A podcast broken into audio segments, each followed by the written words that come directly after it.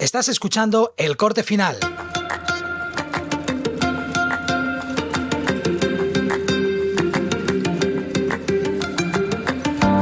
Os doy la bienvenida a El Corte Final, un podcast en el que hablaré de edición de vídeo, cacharritos para el filmmaker, emprendimiento audiovisual y cualquier cosa que sea interesante.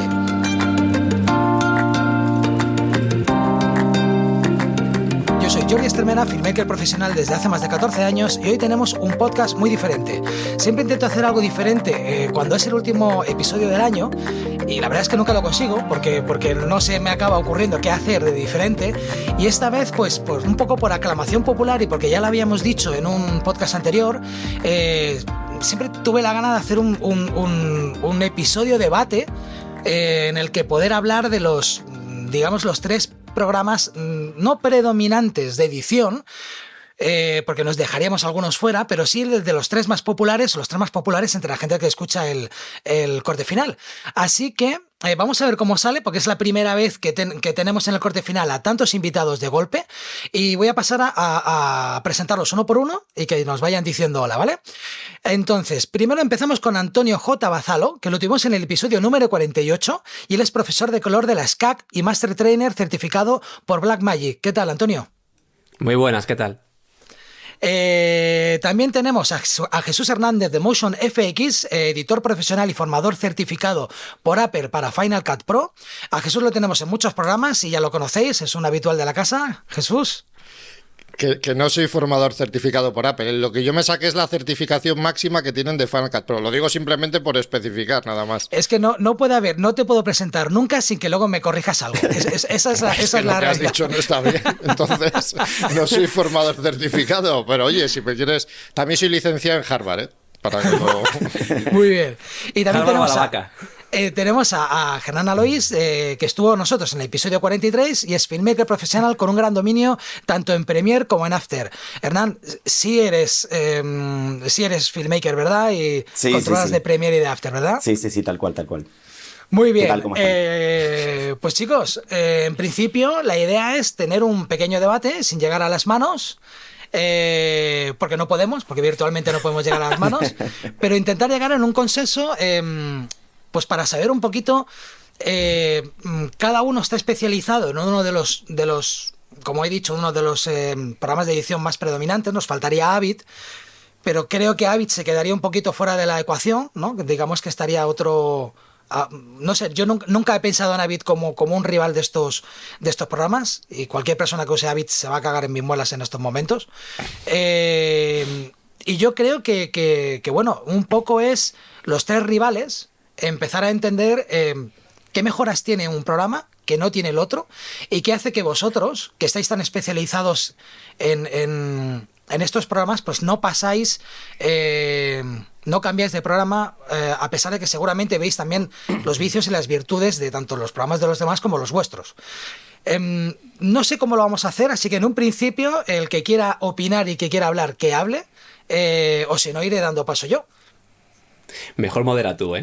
¿Modero yo? Venga, va. Claro. Eh, vamos a ponerlo, vamos a decirlo de otra manera. Si yo mañana comenzara a editar y os pidiera consejo, ¿con qué programa comenzar? ¿Con qué programa, qué programa me aconsejaríais? ¿Antonio? ¿Tienes un Mac o un PC? Da igual lo que tenga. No, no da igual, porque si no tienes un Mac no te puedo recomendar Final Cut. Eh, si tuviera un Mac. Pues. Yo recomendaría Resolve porque es gratuito. ¿Y si tuviera un Para PC? empezar. claro, si tuviera un PC, igual, Resolve, claro. Efectivamente, efectivamente. Claro, ¿Solo porque claro. es gratuito? No, pero es lo primero que se me ha ocurrido, porque la gente que empieza, empieza desde cero. ¿eh? Pienso, por ejemplo, en la, en la, gente que está aprendiendo y en ese sentido, pues ya tienes una facilidad de poder descargar el software y empezar a trabajar ya, ya, directamente. Eh, pero luego también, para ser más ecuánimes, ¿no? Yo, cuando la gente me pregunta esto, siempre les digo que para mí el programa, el mejor programa de montaje es aquel con el que estás encantado trabajando. ¿eh? Sea cual sea. Porque al fin y al cabo, la parte de montaje tiene una parte creativa y es muy difícil ser creativo si estás trabajando con una herramienta que no te gusta. No solo no te guste, que incluso puedas odiar en un momento dado. Entonces, si tu software favorito, si te encanta trabajar y montar con Final Cut Pro, monta con Final Cut Pro. Si te encanta montar con Premiere, monta con Premiere. Luego ya lo que tú realmente estás preguntando, y vuelvo, a lo, al principio. yo, empiezo, yo, empiezo, yo no sé nada. Yo, yo vengo de, editar en, el, en, el, Paint, en el, en el Movie Maker de Windows. Resolve, aplicación gratuita, lo tiene todo, puedes elegir el idioma, funciona en cualquier sistema y te pones a currar. Muy bien, Jesús.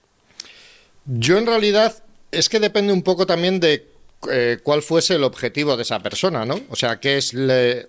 es decir, de cara, o sea, cuando alguien te dice que quiere dedicarse a editar, pues puede depender de si quiere querer editar, yo qué sé, pues eh, vídeos para YouTube, vídeos sociales, vídeos tal, o si quiere, por ejemplo, es decir, si su finalidad última a lo mejor es ser un montador profesional de ficción, de televisión o lo que sea, pues dependería un poco de eso.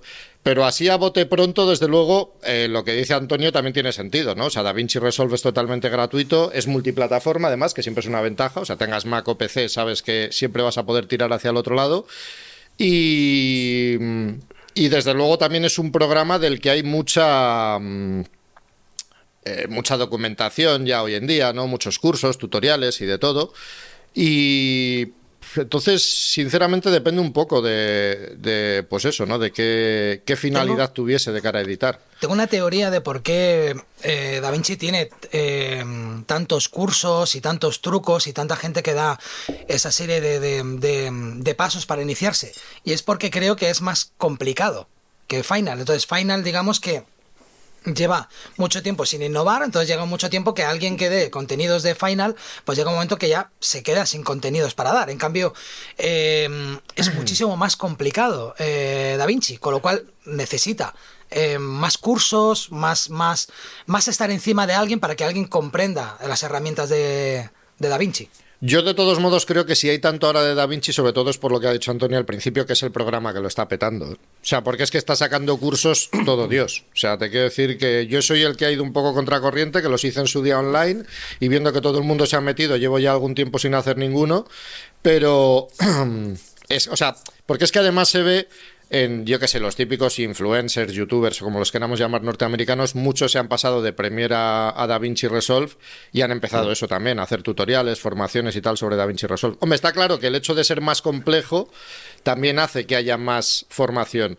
Pero muchas veces, si te das cuenta, las, la formación, por lo menos los tutoriales que yo veo sobre DaVinci Resolve y tal, no van precisamente a las partes más complejas.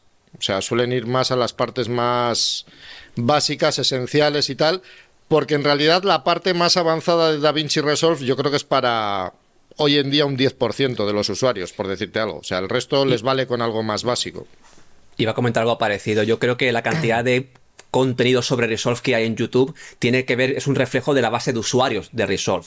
Y creo que es una base, un reflejo en cada programa, sea el que sea.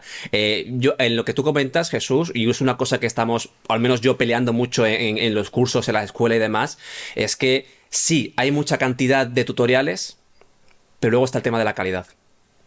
Sí, sí, yo, tengo, yo, tengo, clases enteras, clases enteras y semanas enteras con la temática de mitos y leyendas. Sí, eso por ejemplo. explica mal. Eso, por ejemplo, yo en DaVinci Resolve, yo lo he visto en muchos grupos eh, comentar una cosa que decían, la versión gratuita solo trabaja con en 8 bits, solo trabaja con vídeo de 8 bits. Pero es que he, llegado incluso, oh. he llegado incluso a oírlo, porque hubo un tío que puso, oye, siempre decís que la versión gratuita y tal no funciona, pues yo estoy metiendo en un Mac mini vídeos de 10 bits y no sé qué, le contestó uno todo ofuscado. No, pero te aseguro que internamente los trabaja a 8 bits y no sé qué, digo, es una chorrada. Digo, porque si no, cuando haces una exportación de la versión gratuita a la versión de pago, tendría que haber diferencias de calidad y no las hay. Entonces sí que hay mucho caso de, el de no reconocer que te has equivocado. ¿eh? Eso lo había oído yo, lo de los 8 bits. Sí, a ver, es, verdad. es que sí que hay algunos códecs de 8 bits que se la atragantan, pero sobre todo a la versión de PC. Pero es también porque no tiene el sistema operativo los decodificadores y cosas por el... O sea, hay varias, varios factores ahí que entran en juego. Pero lo que es un vídeo, si entra un vídeo de 12 bits en DaVinci Resolve, da igual que estés en la versión gratuita o de pago, o sea, lo va a tratar igual. Eh, es la política de la empresa. Para diferenciar la gratuidad de la estudio, los códecs 264-265 en 10 bits no los hace compatibles. Pero es decisión de Blackmagic. Mañana podrían cambiar de idea si quisiera. Es solo un tema de, de, esto. Y ese es el origen de lo que estáis comentando. Es ese. Ya. Vale. Hernán, ¿tú qué aconsejarías? Yo para empezar creo que no voy ni a defender a Premiere casi porque con lo que ha avanzado Da Vinci en los últimos años probablemente en el próximo podcast saca, ya saca hablando pecho, de... eh, que, no te, que no te dé miedo, ¿eh? porque ahora No, no, me, no, me da la porque- sensación que nadie está defendiendo el suyo. No, no, porque sobre todo si me preguntaras cuál es, volviendo a la pregunta, cuál, cuál sería el software que, que te recomendaría para empezar, eh, pillaría un poco de las ideas de lo que han dicho Antonio y Jesús. Eh, primero preguntarte en qué plataforma estás trabajando, o sea, si es un PC o un Mac, porque Final Cut quedaría fuera de una, de una opción. Y, y el otro depende, ¿qué, qué querés hacer? ¿A qué, qué te vas a dedicar? ¿Vas a tener un tipo de vídeos? ¿Vas a dedicarte como montador profesional?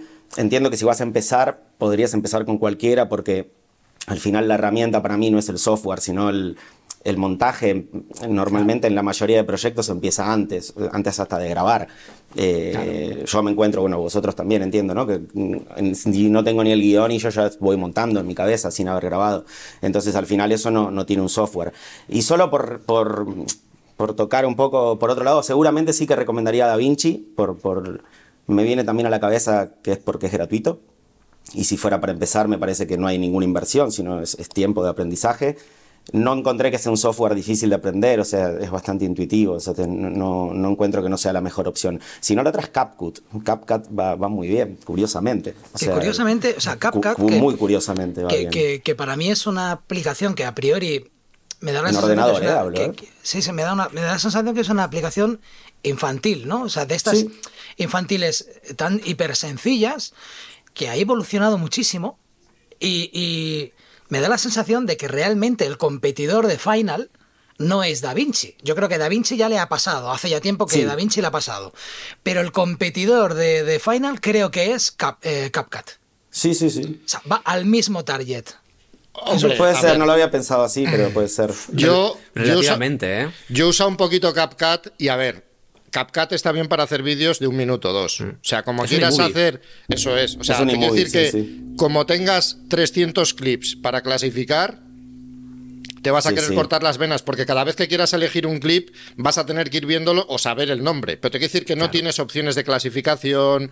Sí, eh, O sea, hay muchas cosas. Hay un, por ejemplo, hay un programa, Filmora o alguno de estos creo que era, que en su día también decía, "Ah, es la hostia, no sé qué tal. Yo me lo bajé para probarlo y no podías dar literalmente ni puntos de entrada y de salida. O sea, Oh. tenías que llevar un clip a la línea de tiempo y cortarlo Oh. ahí. Hostia, claro, claro. Entonces, quiero decir que también que CapCut tiene cosas, y la verdad es que tiene cosas que son sí, impresionantes. no, para videos cortos va muy bien. Para Pero luego, o sea, si tienes que hacer una corrección de color, tienes que pagar por la versión Pro, que es una suscripción anual para tener las ruedas de color. O sea, Sí, que, sí. que quiero decir que CapCut se oye mucho y tal. Y de hecho, si buscas en Google Trends, es el programa que está por encima de todos con mucha diferencia. Pero en parte también es porque es gratuito y sobre todo porque tiene versión de móvil. O sea, no, claro. hijo- eh, sí, sí. Mi hijo Es que hace eso. vídeos para TikTok y cosas de esas, que no sé cuál es su canal, porque el cabrón de él no me lo quiere decir, eh, los hace con el móvil y tiene portátil. Y le dije yo, tío, digo, ¿tienes el CapCut para el para PC? Digo, funciona igual, digo, y... No, no, me da igual, no, con el móvil. Claro. Entonces, yo Son creo que CapCut es eso. Son Sí, sí, generaciones eso. diferentes, pero a lo que me refiero con que es el competidor, es que me da la sensación de que si los dejamos que vayan rulando de aquí a dos años, puede ser que la migración de gente de Final Cut sea hacia, hacia CapCut. Yo no lo creo. A ver, yo tampoco, pero también estoy, estoy intentando eh, que, que entremos un poquito en el debate en el que yo creo que aquí se, se están fusionando como varias generaciones, ¿no? Hay como una generación... mm, gente joven que quiere editar pero no quiere molestarse mucho tiempo en aprender edición y gente como, como nosotros que, que probablemente amamos la edición y nos gustan los programas complejos porque nos gusta tener un control creativo de todo.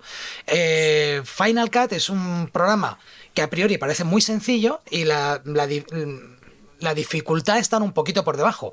Y luego está CapCut, que no es complicado, ni por debajo ni, ni por delante. Entonces, me da esa sensación que sí. Y que está, to- está tomando mucho, mucho terreno, sobre todo con la IA. Sí, sí. Sí, pero igualmente, eh, de los dos perfiles que tú has mencionado, el joven, el que empieza, yo creo que raramente va incluso a probar Final Cut. Creo que empezará por Premiere, seguro, que es el que conoce todo el mundo. Eh, hay mucha gente joven que aún no sabe que se puede montar con DaVinci, por cierto. O sea, es Sí, una sí. cosa que, que se creen que es solo de color. Entonces van al Premiere directos, directos. Y luego los profesionales, la gente que lleva con Final Cut toda la vida, que Jesús es uno, un ejemplo seguramente, y yo hacía Final Cut mucho antes también de DaVinci, etcétera. eh, los que aún han seguido con Final Cut, los que resistieron el cambio del 7 al 10, si se van de Final Cut, van a buscar algo pro. Entonces no se van a ir al CapCut, pienso yo, ¿eh? Sí, yo creo, yo creo lo mismo. O sea, a ver, CapCut yo creo que está bien para lo que es. Y puede estar bien para tener, pues eso, una base de edición, para hacer cosas cortitas y tal.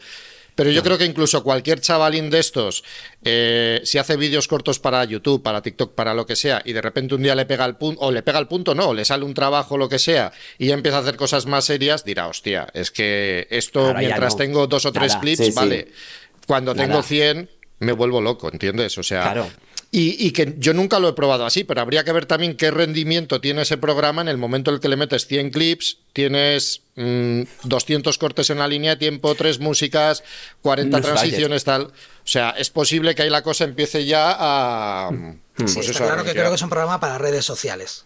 Que luego tiene Sí, cosas, sí, o sea, sí. lo de los subtítulos automáticos, que fue el primero en incorporarlo así gratis y Sí, rápido y demás, es espectacular cómo funciona. O sea, lo hace de lujo. Y luego es muy sencillo también, yo las cosas que he probado, por ejemplo, lo típico de cualquier cosita que tengas que animar, un logotipo, un, lo que sea, tiene un montón de cosas súper sencillas, presets de animación. O sea, para ese tipo de cosas es fabuloso, pero es eso, o sea, está centrado en la parte más sencilla y más visual, por así decirlo, de los del audiovisual, ¿no? Valga la redundancia. Pero de cara a hacer montaje puro y duro, yo ahí es donde veo precisamente que, que flaquea contra, contra cualquier programa profesional. O sea, estoy seguro que un Sony Vegas o un Edius de estos que no usamos casi nadie, le pegan 100.000 vueltas también al, al Sí, eso. seguramente. Seguro. Sí, habrá que ver también para dónde termina apuntando este software, ¿no? Si se queda en este público simplemente y, y tiene el tirón de que sea una aplicación de móvil o crece, o crece porque potencial tiene, ¿eh?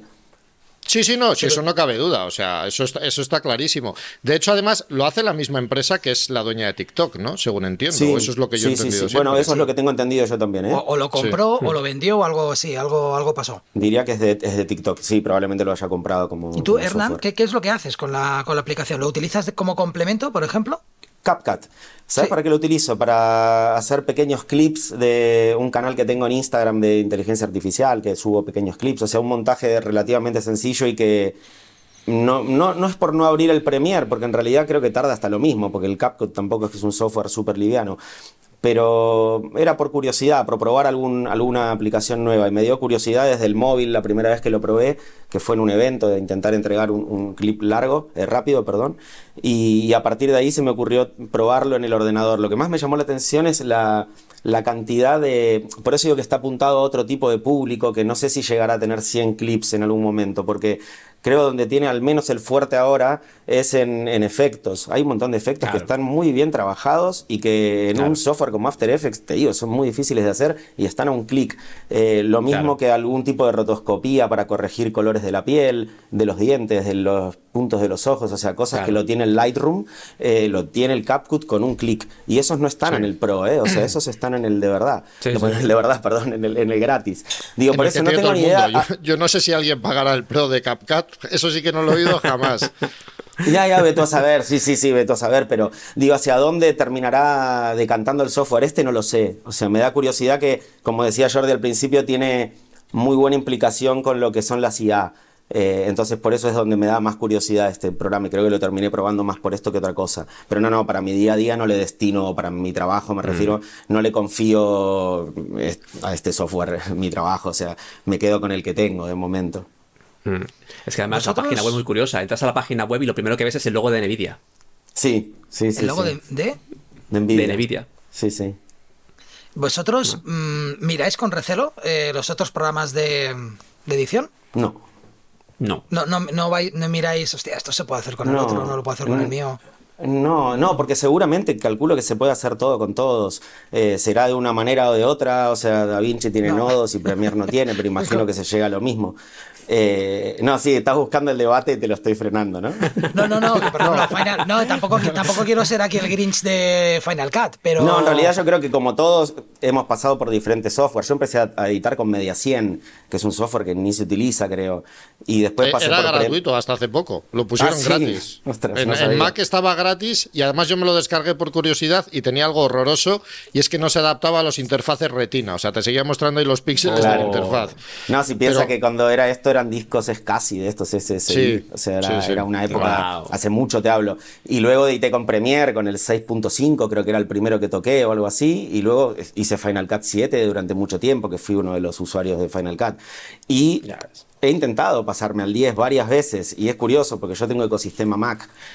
Y así todo no pude. No pude. Con el que me estoy tentando es con DaVinci realmente, pero Mm. Bueno, tiempo al tiempo. También hace un par de generaciones, ya poquitas, o sea, dos o tres actualizaciones de Premiere y de Mac, eh, las cosas cambiaron bastante. Entonces, lo que antes era una queja constante, en mi caso al menos, eh, de cuelgues o de cosas que no respondían bien y que sí que le envidiaba eh, a los otros softwares, ahora no lo tiene.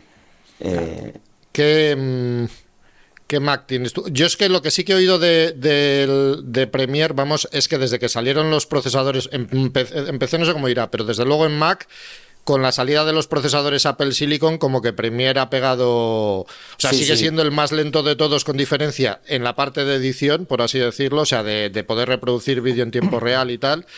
Pero como que ha mejorado bastante, es lo que yo tengo entendido. Que antes, bueno, es que ha habido épocas durante las que la gente que tenía Premier, vamos, o sea, se querían cortar las venas. No, no, no, totalmente, totalmente. Yo no he experimentado nunca un, dolor de cabeza tan grande como para que me tenga que cambiar. O sea, no, no me ha llegado a pasar nunca. Eh, no sé si fue por orden de trabajo, por cómo me organizo los clips, también los códex con los que uno trabaja. O sea, mm. si uno eh, rueda en, en red o o en Arri y lo levanto en Premiere, lo muevo con un, con un MacBook. En cambio, quizás si grabo con una A7 III en un encapsulado MP4 le cuesta un montón. Al Premiere hablo, ¿eh? Yo creo que es el, problema que tiene el software es cómo trata los códecs. Porque tira de procesador y no de GPU, a diferencia del DaVinci, por ejemplo, que ahí sí que tiene una ventaja muy bestia.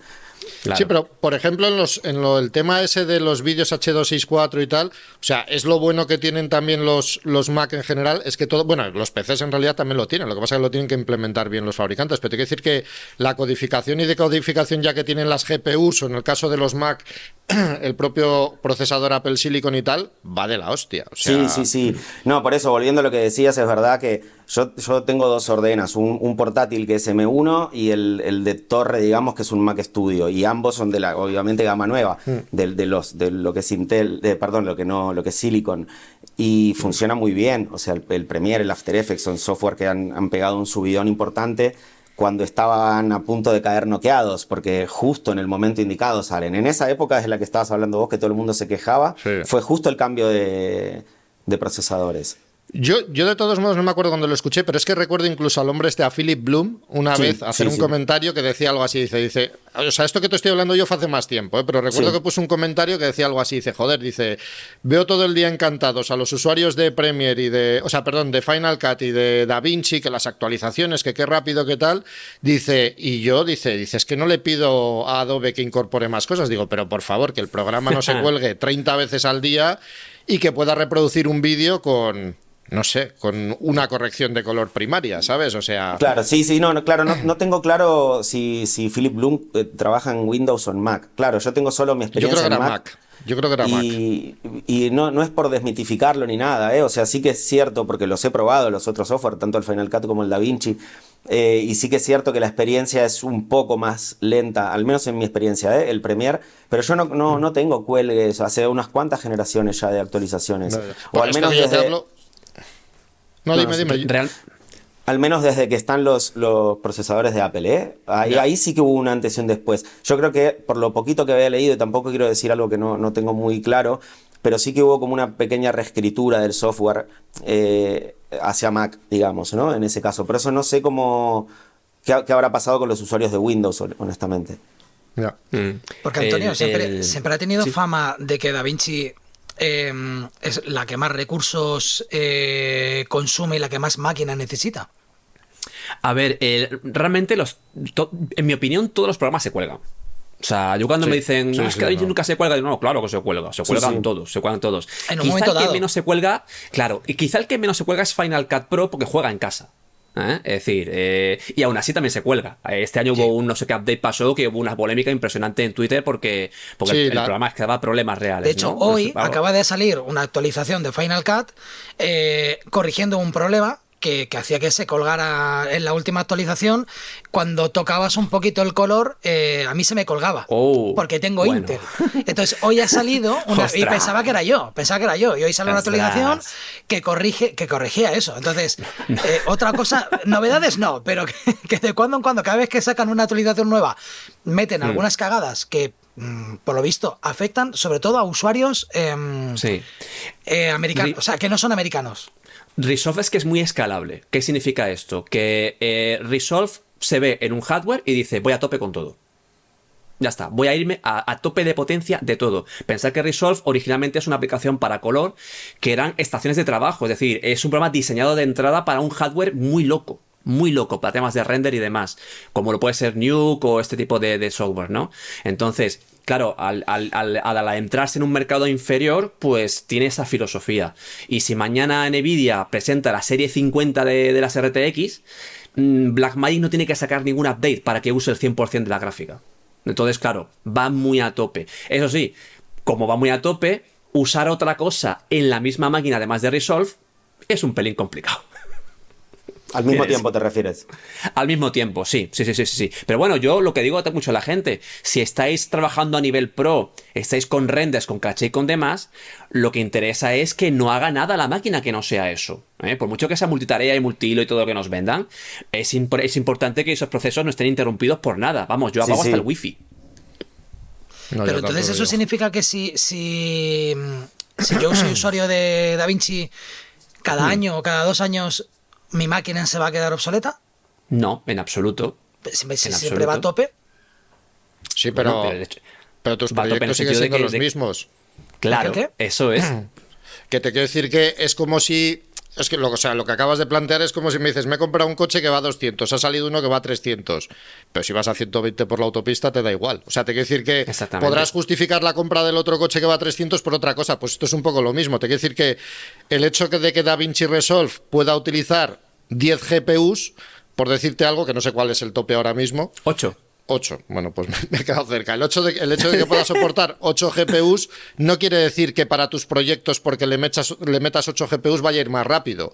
Es decir, va a influir el hecho de que, pues, cómo es tu línea de tiempo, qué codex tienes, en fin, todo ese tipo mm. de cosas. Es un poco lo que quiero decir. Entonces, Pero hay veces que los, los programas directamente con los, con los updates, con las, con las nuevas actualizaciones, aunque tú sigas trabajando de una manera normal, y a mí me ha ocurrido con Final. O sea, yo tengo que jubilar el iMac por eso mismo, porque cada vez me va más lento y yo sigo trabajando de la misma manera que antes. Sí, pero, Apple, tiene eso, ¿eh? Sí, sí, con todo, con los móviles. Apple quiere que te cambies de Mac cada tres años y lo va a hacer de una manera o de otra. Pero yo no he les ha costado un poquito más, ¿eh? este, a mí les ha costado cinco. Yo no he notado, yo sinceramente no he notado nada de ese sentido. O sea, que te quiero decir que yo nunca he notado, yo siempre que salía una actualización de Final Cut, hace tiempo que ya no lo hago, pero antiguamente lo hacía siempre, no solamente las gordas, sino las pequeñas, siempre cogía dos o tres test, o sea, dos o tres pruebas que tenía por ver cómo avanzaba, o sea, si el render era más rápido o más lento. Hmm. Y solamente hubo una vez en un cambio generacional, que fue cuando pasaron de OpenCL a Metal o algo por el estilo, que al principio fue un poco más lento y en tres o cuatro actualizaciones ya superaron incluso al anterior. Lo optimizaron. Pero, pero yo no he visto. O sea, yo contigo además hemos hablado más de una vez del por qué te iba lento el Mac o no.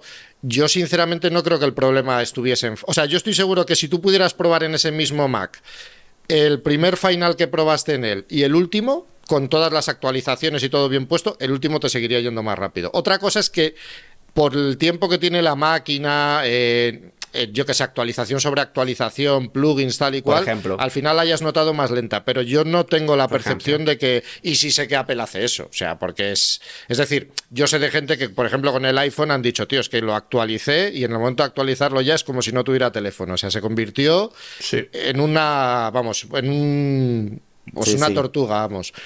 Sí, sí. Pero en Final yo no he tenido esa percepción así tan... No sé, no la he tenido nunca, ya te digo. Entonces eso en DaVinci, por ejemplo, es algo que viene lastrado de a- antiguamente, que se decía mucho que se, requería mucha máquina. Porque esto No, me ocurrió. o depende- sea, yo- es lo que decía Jesús, es que depende del uso. Si tú vas a montar en ProRes 1080, te vale cualquier ordenador del mundo. Ahora, si vas a currarte Fusion a tope, cualquier máquina que tengas es poca. Claro, sí, sí. Vale, ahora, por ejemplo, decirme em, qué creéis que tiene vuestro software que no tiene el resto. ¿Qué, qué es lo que lo hace especial? Porque si no, Hernán, yo me he encontrado, a ver, Puede que diga alguna cosa que, que la tengan, ¿eh? Que quizás yo no sepa que la yo, tiene. yo tengo también mogollón, puede pasar. mo- claro que mogollón la de tiene. compañeros que usan eh, la suite de Adobe y, eh, y me dicen que están atrapados. Están atrapados sobre todo por, por After Effects, Por After, porque, sí.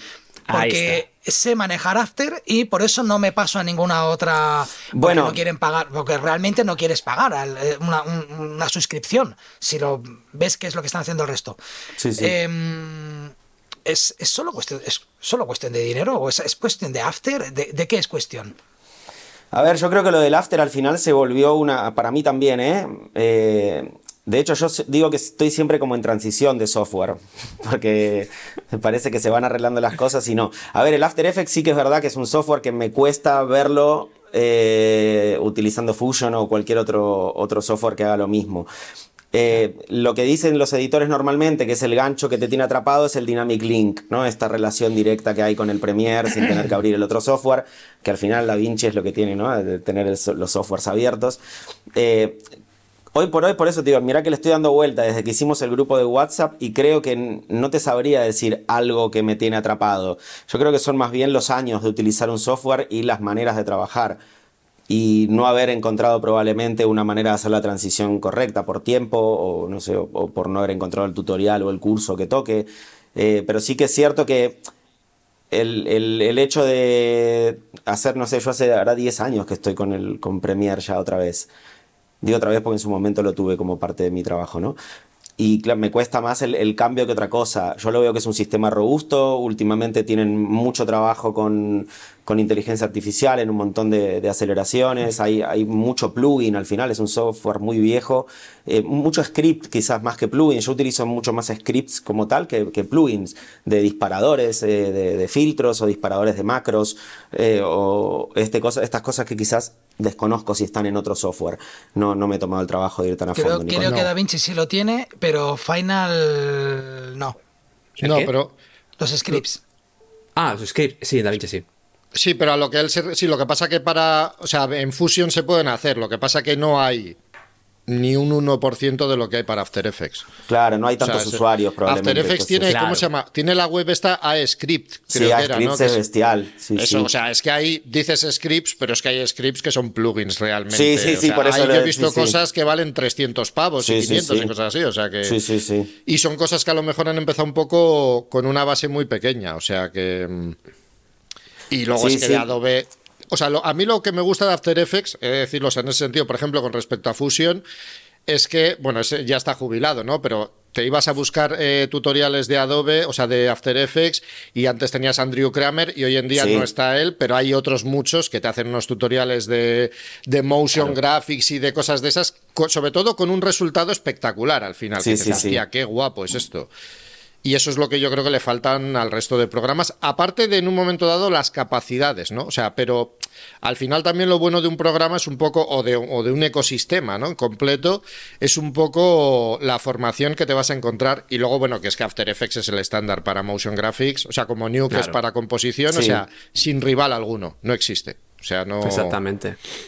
Totalmente. Fíjate, sí, porque en el caso- ecosistema. Y es que, claro, es que la comunidad de usuarios es parte del ecosistema. Claro, Eh, tal usar cual. un programa que solo, que solo uses tú no te aprovecha tanto que un programa que sepas que usan millones de personas.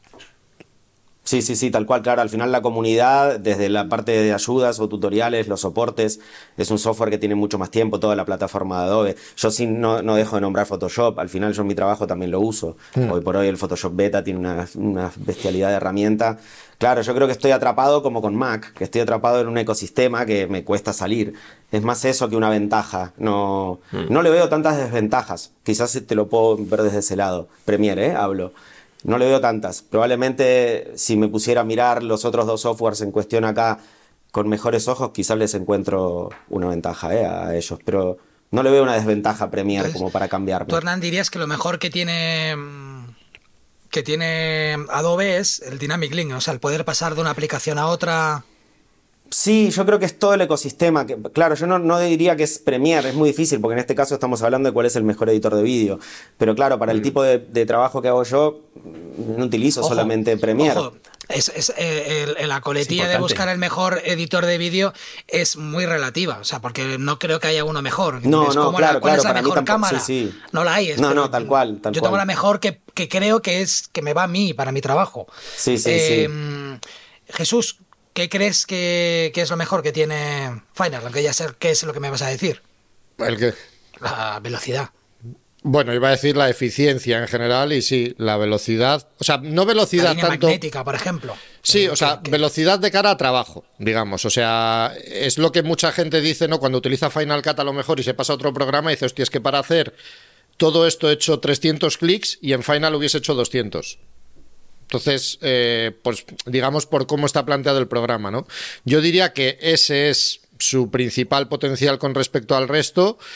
Y luego, bueno, pues eh, su sencillez de uso y, y, bueno, su estabilidad en general, ¿no? Y todo ese tipo de cosas. Al final, el hecho de no haber evolucionado mucho todos estos años también tiene su parte buena, que es eso, ¿no? Que al final tienes un programa más, eh, más estable y más, más eficiente que el resto en general. Yo diría que es mm, lo más eso y que cuando te gusta y te, y te acostumbras a él, yo diría que es un programa más divertido, entre comillas, que el resto, por así decirlo. Pero eso digamos que sería para mí el, el principal potencial de Final hoy en día.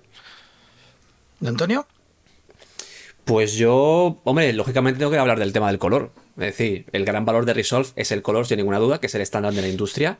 Pero centrándome un poco más al tema de edición, sin dejar esto que acabo de decir, eh, yo pensaría mucho en el tema del conformado. En el tema de pasar la secuencia a Resolve para hacer el color. Eh, yo hablo con empresas todos los días y os puedo decir que pasar un largo del programa que sea a Resolve están tardando de media entre 4 y 6 días Ya.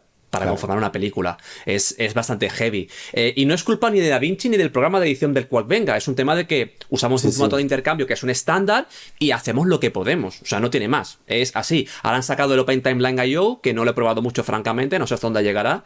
Pero lo que tenemos ahora, que son XMLs, AFs y demás, pues llegan hasta donde llegan. Sí, sí, sí, son limitados. Eh, y luego hay dos cosas. Una, tema de compatibilidad con los códecs. O sea, Da Vinci se traga lo que sea. Lo que sea. O sea, tema de RAWs, secuencias y tal, se traga lo que sea. Menos el ProRes RAW. Menos el ProRes RAW, que ya, no creo que lo veamos nunca, de hecho. Porque no lo yo. ninguno de los dos.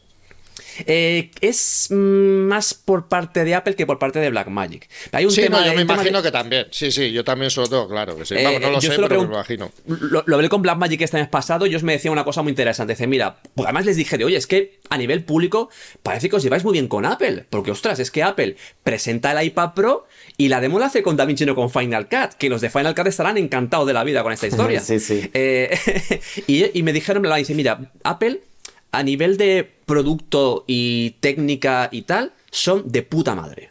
De puta madre. Pero a nivel de política y a nivel legal, son tela. Son lo peor. Lo peor. O sea que hay un tema de celos por tema de patentes y tal. El tema de red también está por ahí en medio, etcétera, etcétera. Y ahí. Y hay tomate, hay tomate de que eh, Apple no contempla ciertas cosas de, y viceversa, o sea que es un tema de política. Es un tema de política, ni más ni menos. Y lo del ProRes en Windows, que es una cosa que me pregunta mucha gente, ¿por qué no podemos sacar ProRes en Windows en DaVinci? Es tres cuartos de lo mismo. Es un tema yo- de política. Sí, yo ahí creo, por lo menos a mí, no lo sé, pero yo creo que ahí la respuesta es que eh, Apple, digamos, dice, bueno, si quieren sacar ProRes en Windows, que se compren un Mac. Aunque sea es parte de la política de Apple. Sí, sí, no, no, no, pero por eso digo que yo. la política de Apple. Que quiero decir que me imagino que es la única finalidad, porque luego encima, si mal no recuerdo, DaVinci Resolve en Linux sí saca ProRes. Sí, sí. Es más, existe un plugin en Windows para que puedas sacar ProRes en Windows. Sí, lo que pasa es que no es un oficial, ¿no? Yo los he visto. Claro, no es oficial, no es que funcione mal, pero bueno, a la hora de confiar, yo confío más en hacerlo con un Mac, evidentemente. ¿eh? Y, luego al exportar tres cuartos de lo mismo. O sea, de DaVinci exportas lo que quieras, de la forma que quieras. Eh, y luego la consistencia en el color, es decir, mm, a, nivel de que ese render respete bien los colores, el más fiable es, es DaVinci ahora mismo. Sí. Y entonces, eh, a ver, comentas que una de las cosas más importantes de Da Vinci es el color. Pero luego yo veo que los, usuarios tampoco eh, utilizan, o sea, no sabrían ni utilizar el 5% de, de lo que tiene del color de, de Da Vinci. O sea, veo gente hablando de, oh, sí, el color y tal, no sé. Y luego, sabes utilizar las ruedas y aquello, de aquella manera, ¿eh? que suben el contraste, bajan aquí, tocan allá y poco más. Y, no voy a traquear una cara, no voy a hacer nada de eso. ¿Tú crees que a veces también vamos anclados ahí con, con, con, estas coletillas que se van diciendo, no, no, Da Vinci es color. Si quiero hacer bien el mm. color, es Da Vinci. Pero si no sé manejar. Eh, como, como reclamo, sin duda como reclamo sin duda. O sea, todo el mundo lo conoce por esto y además es que originalmente era esto. Y siempre encuentro gente que aún no sabe que se puede montar con DaVinci o que lo acaba de descubrir por casualidad. Entonces la gente lo ve de esta manera. Yo creo que cambiará con el tiempo. Con el tiempo cambiará la forma en la que la gente ve Resolve y lo verá como una aplicación de post. Porque técnicamente lo incluye todo. Gestionar la media, montar, efectos, color, sonido y entrega. O sea, es una suite en un programa solo. Sí, sí. Es la jugada que tiene esta gente. Pero es un tema de que poco a poco se vaya haciendo, digamos, entre comillas, campaña. Tú buscas en tutoriales de YouTube de DaVinci y la mayoría son de color. Pero porque es el atractivo. La gente lo que quiere es grabar con una cámara de 500 euros y que parezca cine. Claro, claro. Sí, porque da la sensación de que, por ejemplo, Fairlight no existe. Cierto, cierto, cierto. Nadie, habla de Fairlight. Blackmagic ya no sabe qué hacer para promocionarlo, pero es que pasa una cosa muy sencilla y es que no hay usuarios de Fairlight. Es la pescadilla que se muerde la cola.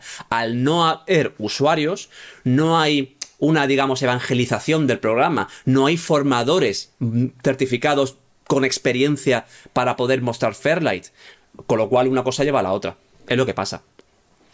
Yo creo, yo creo también al final eso es un poco como lo del color, ¿no? O sea, a mí porque a mí muchas veces me ha habido gente que me ha planteado, dice, oye, DaVinci Resolve tal para el color, porque estoy pensando, y digo, a ver, digo, con DaVinci Resolve, si vas a trabajar el color, vas a poder sacar resultados mejores que con cualquier otro programa.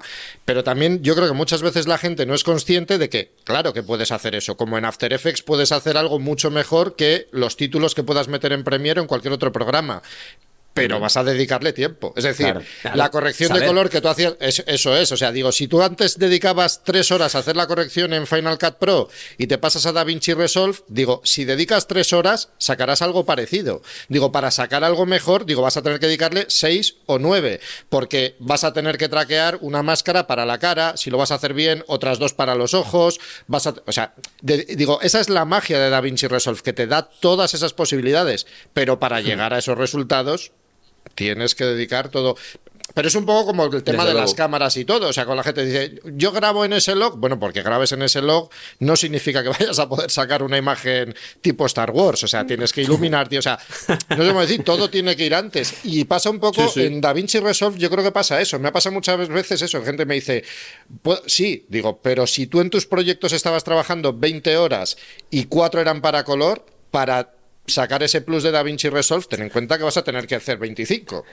Digo, o sea, para... Y con montaje pasa exactamente igual. Es decir, eh, sí, cortar salami lo hacemos todos, pero montar un documental requiere una cualidad de ser organizado y de tener un sentido de la narrativa que no te lo va a enseñar el programa. Tienes que tenerlo casi como de serie. Eh, ¿Cuántas veces hemos visto a gente montando cosas con 15 pistas de vídeo totalmente innecesarias, por ejemplo? O, montar en multicámara, que parece muy fácil y no es tan fácil. Hmm.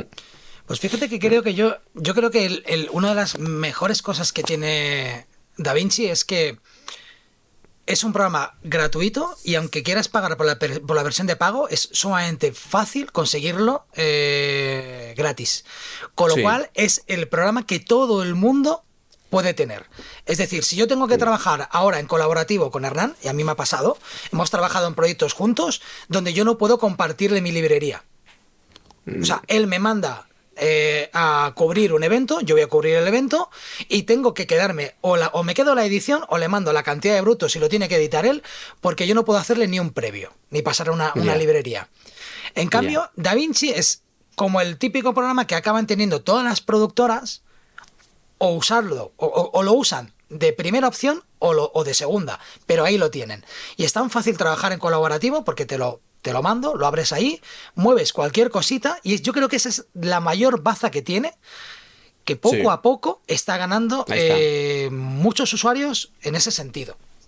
Sí, y desde la pandemia ha metido mucho el bus en esto, porque claro, hubo una necesidad, imaginaos, eh, y mucha gente que la empresa montaba con Avid se vieron en sus casas y para seguir currando pillaron el Resolve. Claro. Yo eso no sabía, mira.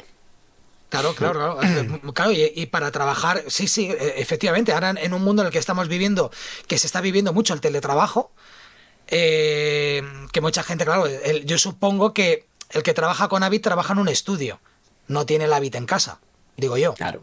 Hombre, en realidad, el Avid ahora es, eh, por suscripción también, ¿no? O sea, que te quiero decir que no, no hace falta una mm. máquina súper especial para que funcione Avid, tampoco hoy en día. ¿eh? O sea, te dice que funciona prácticamente en cualquier ordenador. lo que hace falta son ganas. Sí, eso es. O sea, lo que tienes que tener son ganas. Sobre, bullying, o sea, le hacemos un bullying, un bullying Avid de la Porque hostia, ¿eh? Yo es que de todos modos, gente que utilice Avid, o sea, es que yo creo que no conozco. Sí he conocido a alguno, conocí además a uno, no me acuerdo ahora cómo se llamaba, que era, era vasco también, que era uno de los... Sí, eso es. O sea, no, era un tío, de hecho, digo, lo conocí, lo conocí hace como 15 años o algo así. O sea, y era formador certificado de Avid y no sé qué, y era cuando todavía Avid lo petaba un poco más así a nivel general. Pero hoy en día es que yo creo que lo saca, o sea, si sales de ficción no lo utiliza ni. Pero vamos, que lo puede usar cualquiera. O sea, de hecho tiene también una versión gratuita, o tenía, que recuerdo que estaba muy sí, había una pero... o algo así, ¿no? Sí. Sí. hoy, hoy he estado hablando con Alejandro Elegido, eh, un compañero filmmaker también, que también ha estado invitado aquí en el, en el, en el podcast, y le había comentado que, habíamos, que hoy teníamos un debate y que había cogido los tres pruebas principales. Y me dice, Yavid, Digo, no, a mí no lo considero de los principales. Hombre, principales. Bueno, sí, principales, claro. sí, sí, sí. Pero lo dije así. ¿Sabes esto que cuando dices la frase ah. dices, oh, mierda? ¿Sabes? Que creo que he dado en el hueso. Eh, dice, no, no, no, ¿cómo que no? Es uno de los principales. Joder, sí. Claro. Sí, sí, pero yo a mi alrededor no hay mucha. La, gente que toca Habit es gente que trabaja en otro nivel en el que yo no me muevo. Por eso mm. me da la sensación que a mi nivel no hay usuarios de, David. Y sí me encuentro gente que dice, hostia, el que quiere dar el paso y quiere meterse en el cine dice, hostia, sí, sí, voy a hacer un curso de, de Avid. Y esos son los cursos que cuestan pasta. O sea, realmente el mm. que se pasa a Avid probablemente no tenga tantos tutoriales en, internet, que lo sabrá, pero que, que, no habrá tanto. Luego desconozco totalmente lo que hace Avid y, realmente me da igual. Sé, que, mm. sé que hace poco fue comprada por una gran empresa Mm. Y había muchos usuarios con la duda. ¿no? De qué, va, qué iba a mm. pasar. Y obviamente algunos decían, no, no pasará nada porque Avid es tal. Si una empresa compra otra, eh, tened por seguro que van a pasar cosas. O sea, eso es seguro, no se van a quedar igual. Entonces, a lo mejor, para el siguiente, la siguiente edición, y estamos hablando de competidores, Avid se ha sumado aquí a competir con las, con las nuevas tendencias. Porque si no, que podría ser totalmente lógico, ¿eh? Un directivo ahí en, en el CEO de Avid diciendo, a ver, que estos nos están comiendo la tostada, que nosotros nos estamos quedando con los cuatro editores de películas, que sí, que son las películas guay, pero que son cuatro, que realmente, ¿no? Entonces a lo mejor la siguiente que da el paso es Avid. Sí, claro, o, o tienen alguna estrategia para, para, afrontar el relevo generacional o no tendría ningún sentido que hubiesen comprado Avid, mm. creo yo. El tema con Avid es que, lo estaba mirando ahora por curiosidad, son 240 pavos de suscripción anual por la por el Media Composer más básico, digamos. O sea, o 24 euros al mes si lo pagas mensualmente. O sea, es caro, ¿no? ¿Cuánto, se paga por Adobe? Premiere vale esto, ¿eh? justamente, de hecho. O sea, si es Premiere solo, mm. son 24, de hecho, diría clavados. Con IVA, ¿no? Además, creo que es. Mm. O sea, con los impuestos ya incluidos, por eso, sí. Sí, yo al final tengo la suite entera. Eh, hostia, son dos, dos, dos máquinas, diría que puedes meter. Sí. Ajá. Sí. Vale. Sí, sí, son dos, son dos porque cuando quieres abrir una tercera que quizás cambias de orden en un momento, tienes que desloguear una, digamos. Pero, sí, pero eso te iba a decir, pero son dos instalaciones, no sé, igual estoy equivocado, pero en su día no era solamente una funcionando a la vez. Porque creo por lo... es verdad. Ahora, ahora puedes tener las dos funcionando a la vez. Ah, sí, ah, vale. Por eso yo es que creo recordar que en su día me pasó con el portátil y con el sobremesa de tener un y de repente salirme un aviso también estoy hablando hace mucho. Sí, sí pasaba, es verdad. No, esto, esto lo han quitado, ya hace tiempo que no lo tiene. O sea, podés tener dos, dos encendidas, digamos, con los softwares abiertos. Jesús, mm. Antonio, ¿qué pasaría si ahora Final y DaVinci pasan a modelo de suscripción? Yo no creo que lo hagan, pero ¿qué pasa? Vamos a suponerlo. ¿Qué pasaría? Sería una Ojo, El final de iPad sí que es suscripción. Sí, sí, sí. Y, yo creo que se ha notado en las ventas, que no se lo ha comprado ni Dios. O sea, ha sido muy poca gente. Y de hecho hay mucha gente, he visto mucha gente que utiliza Final Cut que dice, o sea, me pasa Final Cut para no pagar suscripciones, digo, ahora queréis que la pague por un, por un Final Cut encima que está como está. O sea... Claro pero no sé, yo personalmente no... O sea, ¿yo qué creo que pasaría? Pues que habría un cuarto más listo que diría, hostia, aquí han dejado un mercado abierto de puta madre y sacaría un buen programa de pago, de un único pago y acabaría ganando terreno. Yo no creo que lleguen... Sobre todo Apple o sea, bueno, de Apple te puedes esperar cualquier cosa. O sea, te quiero decir que, que lo saquen de, suscripción. La suscripción en el iPad es una de esas cosas que no te podrías esperar y han hecho. Sí, efectivamente. Te, pero te dice que te puedes esperar cualquier cosa. O sea, Apple puede ponértelo en suscripción y, seis meses después cancelar el programa y a tomar por culo. O sea, Blackmagic no creo porque el mismo CEO muchas veces yo sé que ha dicho que, no está a favor de las suscripciones. No, no, no. De hecho, la campaña de marketing última que han sacado en eventos, ferias y demás, el, el banner de metros de alto pone en grande sin suscripciones o sea, que lo voy a dejar claro. Va a ser que no. de, hecho, Blackmagic no, hace, ellos no hacen negocio con, con, Da Vinci. Para ellos Da Vinci es casi casi un elemento de marketing. Su negocio está en las cámaras, los mezcladores, sí, lo regalan, ¿no? El software, Pero tiene que costar una pasta mantener, o una infraestructura muy grande, mantener ese programa con esas actualizaciones. Creo que te, lo eh, pregunté en el podcast anterior. Eh, eh, hmm. es, curioso cómo hacen dinero. ¿Venden tanto producto físico? Tienen una filosofía que es vender por cantidad en lugar de por otra cosa. Es decir, eh, Sony igual vende dos Sony Venis al año y de cada una sacan un beneficio brutal. Eh, de una Pocket igual el beneficio es un 5%, pero ¿cuántas Pockets se venden? ¿Eh? e incluso, incluso con licencias de DaVinci, si se han vendido 100 millones de licencias, eso es un montón de pasta.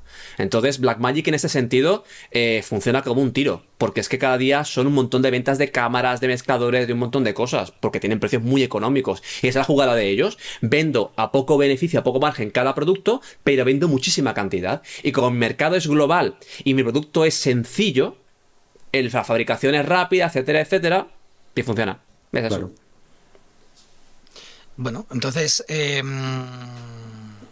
sí, realmente esos son modelos, son, son tres modelos muy, muy diferenciados. Aquí en este caso, por ejemplo, eh, Adobe siempre ha competido con software, siempre software está súper avanzado, yo creo que es la que más, probablemente en software es la que está más, avanzada, ¿verdad? Más, sí, sí, bueno, a nivel de herramientas quizás, eh, bueno, con, con, integraciones como Firefly o mismo lo que hablaba antes del Photoshop. O sea, sí, ellos están muy metidos. Bueno, también tienen que justificar lo que te cobran. no, no, no seguiría pagando un software si no lo actualizarían tanto. ¿Actualizan Dos meses promedio. ¿Y, traen novedades o son bug fixes? Sí, sí, cuando traen, bueno, siempre traen fixes porque siempre hay. O sea, de ahí la, queja popular. Pero, pero no, no, hacen, hacen avances. Sobre todo en el último año. Bueno, cuando explotó todo lo de la CIA, empezaron a tener, ya había eh, motores por dentro que eran una suerte de, inteligencia artificial, pero sí que ahora lo hicieron un poco más despegado. Pero También hay que decir que hoy en día cualquier cosa que antes era color automático ya es color IA. O sea, cualquier cosa que sea automático, cualquier cosa que sea automática, automáticamente tiene IA detrás. O sea, sí, no, pero me refiero cosas como lo de mm, ahora la posibilidad de editar con texto, ¿no? De, con, sí, sí. Si, yo, si yo solo entiendo lo que dices, además que es cierto, o sea, que han metido mucha IA, pero eso lo decía como una puntualización, ah, no, o sea, no me refería a doble. Claro, que hoy en día cualquier gilipollez que te hagan, o sea, IA, ya IA. Sí, sí, todo, todo, todo le ponen esa De hecho, esta semana, no, la semana anterior tuve un problema con un, con un clip que quedó desenfocado. Y dije, bueno, yo creo que esto lo podré arreglar con inteligencia artificial. Me volví loco durante dos semanas, o sea, dos semanas, dos días, buscando todo tipo de programas eh, que prometen que, te, que de algo desenfocado te lo enfocan con IA, con inteligencia artificial, porque dije, estaba con la tarjeta lista. Digo, lo compro el primero que me volví loco y no encontré nada y todo me pareció mierda. O sea, la verdad es que todo me pareció mierda. ¿Ves? La publicidad, la publicidad pinta de puta madre. Y esto ocurre muchísimo con la IA, ¿eh? Ves el ejemplo y es increíble y aplicas el ejemplo a al uso práctico y es una basura. Es lo de siempre. Entonces, los efectos y los filtros que encontraba de IA para enfocar una imagen desenfocada era un exceso de HDR falso, que es lo mismo que llevamos viendo durante todo. Em, o a lo mejor busqué donde no tenía que buscar, pero... A ver, es que yo creo mm. que no hay IA hoy en día que sea capaz de enfocarte un un plano desenfocado. O sea, darle un poquito de nitidez, bueno, o sea, que si es un pelín, es decir, si el foco se te ha ido 3 centímetros, eso es. tú, ves, la demo, tú ves la demo del programa y eso no, eso no es así como, los anuncios de Axe y esas cosas, no todo es verdad. Eh, en tema de IA seria hay que ver a las grandes marcas, Adobe con el Firefly, por ejemplo, Resolve con la máscara mágica, eh, esos sí. que son cosas que se toman más en serio y que no hacen tanto el truco del conejo, ¿no? Pero luego esas aplicaciones independientes que siempre es el nombre y luego hay. Sí, sí, sí. Bueno, Renan está muy metido en el tema de, inteligencia artificial. Sí, me da mucha curiosidad. Sí, sí, en vídeo sobre todo. ¿Lo, ¿lo aplicas mucho en tu trabajo? Sí, sí, sabes que sí, sí, sí, lo, lo, utilizo bastante. Photoshop lo utilizo un montón. Em, todo lo que es cualquier tipo de generativa. A ver, yo lo utilizo igual, lo utilizo en mi tiempo libre ¿eh? también. Pero para trabajar sí que, que lo uso bastante. Photoshop sobre todo. ¿Por qué usas Photoshop tanto en el trabajo? Eh, hablando de audiovisual, ¿eh? Bueno, claro, es que yo también, yo no hago solamente vídeo técnicamente, o sea, yo al tocar también animación y postproducción no es solo lo que hago. Entonces hay veces que trabajo como una suerte más de creador digital, llamémosle, que tampoco sé qué nombre ponerle, pero, pero sí que he tenido que hacer lo que antes sería un collage en Photoshop, una composición de una foto, trabajarla desde IA, porque me he arriesgado a probarlo, ¿eh? y salió bien, y, y, con el cliente quedamos todos contentos. No es un área en el que me desarrollo, simplemente soy curioso, o sea, no al final utilizo todas las herramientas. A veces desde Photoshop entro para hacer, si tengo que quitar una persona en un vídeo con, este plugin de generativo también que tiene After, al final te terminas yendo a Photoshop para clonar, hacer algo que sigue siendo un frame de referencia. O sea, lo utilizo bastante, pero en post-pro, ¿eh? digamos. No, no, tanto como para editar o, hacer un título, por ejemplo. Eso no, no toco mucho. ¿Qué os gustaría que tuviera vuestro software eh, que sí tienen otros? Esto sí lo tengo más claro. Eh, sí, en el caso de Premiere hay una. Cosas. Eh, yo creo que muchas, ¿eh? Así la, la primera que me viene siempre a la cabeza eh, es la organización de material. Porque muchas veces, a, veces, los usuarios, por ejemplo, yo que soy más usuario de Final, yo no sé si lo que le pasa, lo que le falta a Final lo tienen los otros. Claro, sí, sí, a mí igual. Entonces, si tienes más de una, dila. Sí, la primera que me viene es la organización del material. Yo soy muy ordenado para trabajar cuando edito. De hecho, eh, probablemente dedico un 70% a ordenar y el 30% es editar. Eh, porque me gusta ordenarme el material, taguearlo todo, me, parece súper importante la metadata para luego poder buscar y así con todo lo ordenado que soy, premiarse me queda corto. Tengo que tirar de algún plugin externo que tampoco me termina de convencer y las, las, veces que toqué Final Cut esto me fascinó, o sea, la manera de organización que tiene. Y de Da Vinci no lo, no lo he investigado tan a fondo esta parte puntual, porque a da, Vinci creo que me metí a intentar aprender a editar en la línea de tiempo, o sea, no, no me tomé, me salté un poco como la clase de, de las librerías y las bibliotecas, ¿no? Y cómo lo tienen organizado.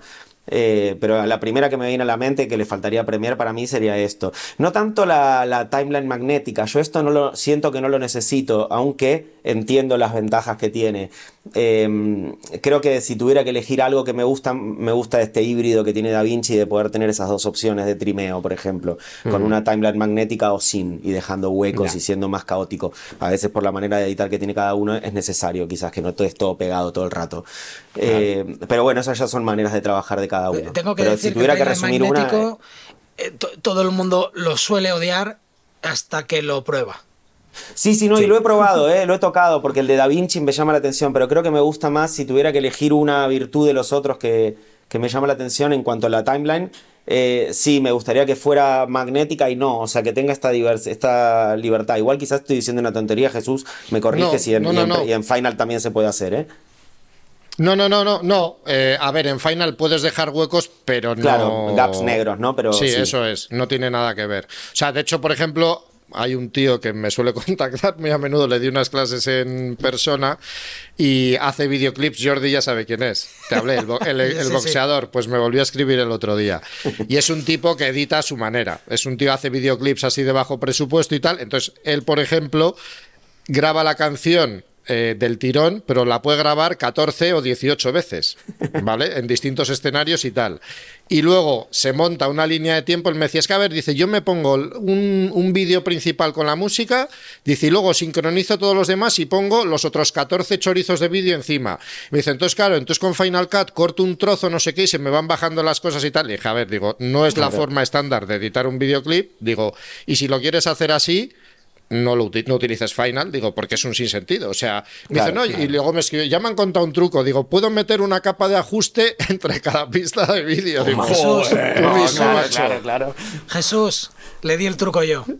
Sí. Le di Pues el truco yo, sí, sí. Fue, fue por el, fue por el grupo de, de, de Facebook que hay de. Ah, se lo dije. Ah, o sea, que era en serio que se lo dijiste tú. Sí, Pues, sí, sí, sí, claro, se lo dije, dije yo. digo, porque él, él decía, él decía, es que estoy editando un videoclip y cuando corto se va todo para abajo. Entonces le decía así, todo para abajo. Eh, entonces dije, pues bueno, pues hazte tus tus em, tus, Tus pistas. em, tus pistas eh, tú mismo con capas de ajuste. Yo esto lo he hecho cuando he hecho un videoclip y es mi lógica, más que el multicam. Porque un videoclip yo hago es el mismo sistema, o sea, no hay otro sistema de grabar Sí. un videoclip más que para- poner la música y grabar en... Pero claro, yo sobre todo es a nivel organizativo visual. Saber, yo monto un primer, una primera línea de tiempo de como a mí me gusta, más o menos, y luego necesito, si hay historias o si hay estrofas grabadas en diferentes, diferentes puntos, esto sí que me gusta tenerlo separado. Es una manera visual eh, que no es oficial, pero que no es oficial, pero tampoco creo que sea un truco. Creo que las capas de ajuste Pero para, sirven para, para eso. eso. para eso podías haber usado pistas secundarias. Y te evitas el tener que añadir tantas, tantas capas de ajuste. No, pero Por es eso que yo, hago dije- 14. Es que yo, es lo que no, no he- nunca he tocado un vídeo y he hecho 14 líneas de tiempo. Eso, eso es lo que yo no he hecho. No, no, 14, Sí, bastante más ordenado a la hora de grabar un videoclip. 14 pistas apiladas, por eso te decía. O sea, 14 veces la canción una encima de otra. No, no, ni de coña. Yo por Madre eso mía. le decía que no. Le dije, yo una, se lo una dije estrofa en un sitio, una estrofa en otro, estribillo en uno y estribillo en No, no, otro. no. Punto. No, este no. Este lo pone, además que te quiero decir que él te lo dice. O sea, cuando se ponen los 14 clips, no sabe, no tiene claro en ningún momento cuál de los 14 vídeos va a elegir. Entonces te quiero decir, claro, los tiene que ir viendo todos, tiene que ir pasando pista por pista, tal, hasta que al final mm, se queda con tres trozos y de esos tres trozos acaba seleccionando uno. Entonces, claro, si vas a trabajar así en Final, donde no te van a quedar huecos, donde todo se te va a ir bajando constantemente en cuanto borras cosas y tal, es la locura total. Eh, mm, igual digo una locura, porque ya que nos podemos decir locuras, digo yo también la mía. ¿Y si hubiese hecho una audition de Final Cut con las 14 pistas? Una audición, dices. Claro, Sí, lo que pasa es que tienes que ir cambiando de una a otra todo el rato. sí, pero bueno, no tienes 14, tienes una. Ya se lo dije. De todos modos, el multicámara, el multicámara le parecía muy complicado también. O sea, que te quiero decir El que multicámara no. es muy Sí, sencillo, sí. pero Ah. el multicámara es estupendo para cuando Claro, grabas ves una- todo el collage. Claro. Sí. un, un debate de cuatro o cinco cámaras, pero si vamos a 14, o sea, es que no hay Hombre, multicam. yo, sin- yo sinceramente creo que si tienes que editar un videoclip de 14 o 18 pistas en Final Cut, yo iría al multicam directo. Porque el multicam también te permite, o sea, tú haces un corte y luego cuando estás en la línea de tiempo puedes ir pulsando, pum, me paso otro corte, otro, otro, eliges cuál te conviene más, recortas por el principio principio por el final ese clip y te lo ajusta en los, en los adyacentes. A lo mejor es O la sea- manera de editar. Yo, yo, no, yo no edito un videoclip eh, como si fuera una realización en directo. O sea, Claro, yo, a yo- ver. yo sí que le dedico mucho tiempo a mirar cuál, porque a lo mejor eh, eh, la Yo hablo de ese caso, final- ¿eh? Claro, claro. Sí, sí, sí, sí. Yo Sí, hablo no, de en ese caso de tienes tener tantas 14, pistas, claro. 14 o El caso- 18. Sí Si es no- cierto que una de las cosas que tiene Final y la hace diferente tanto para lo bueno como para lo malo es las pistas, que no, no tienes capacidad, a mucha gente le choca la cabeza. Por eso creo que pasar de, de, de, de, mm, de Premiere a Da Vinci tiene más lógica. Decía Hernán que no lo ve tan complicado, por ejemplo, Claro. y la gente que estamos acostumbrados a Final sí vemos complicado, porque la Claro. manera de editar ya cambia. Claro. Y sí que es verdad, o sea, es que no, no sé dónde está la magia, pero es que Final Cut es divertido, realmente es divertido, es como un juego de niños. Es como Mm. Sí. ir colocando bueno. las piezas. Es el sello de Apple. A nivel de interfaces son Sí. las máquinas. Sí. Sí, sí, totalmente. Sí, otra cosa que es muy curiosa, que no recuerdo cómo se llama de Final Cut, que me había gustado, eh, que si tenías un clip B, podrías poner un C y un C', como para tener una opción, ¿no? De cambio de plano. Lo que audition. las audiciones. Ah, vale, las audiciones, vale, vale, perdón.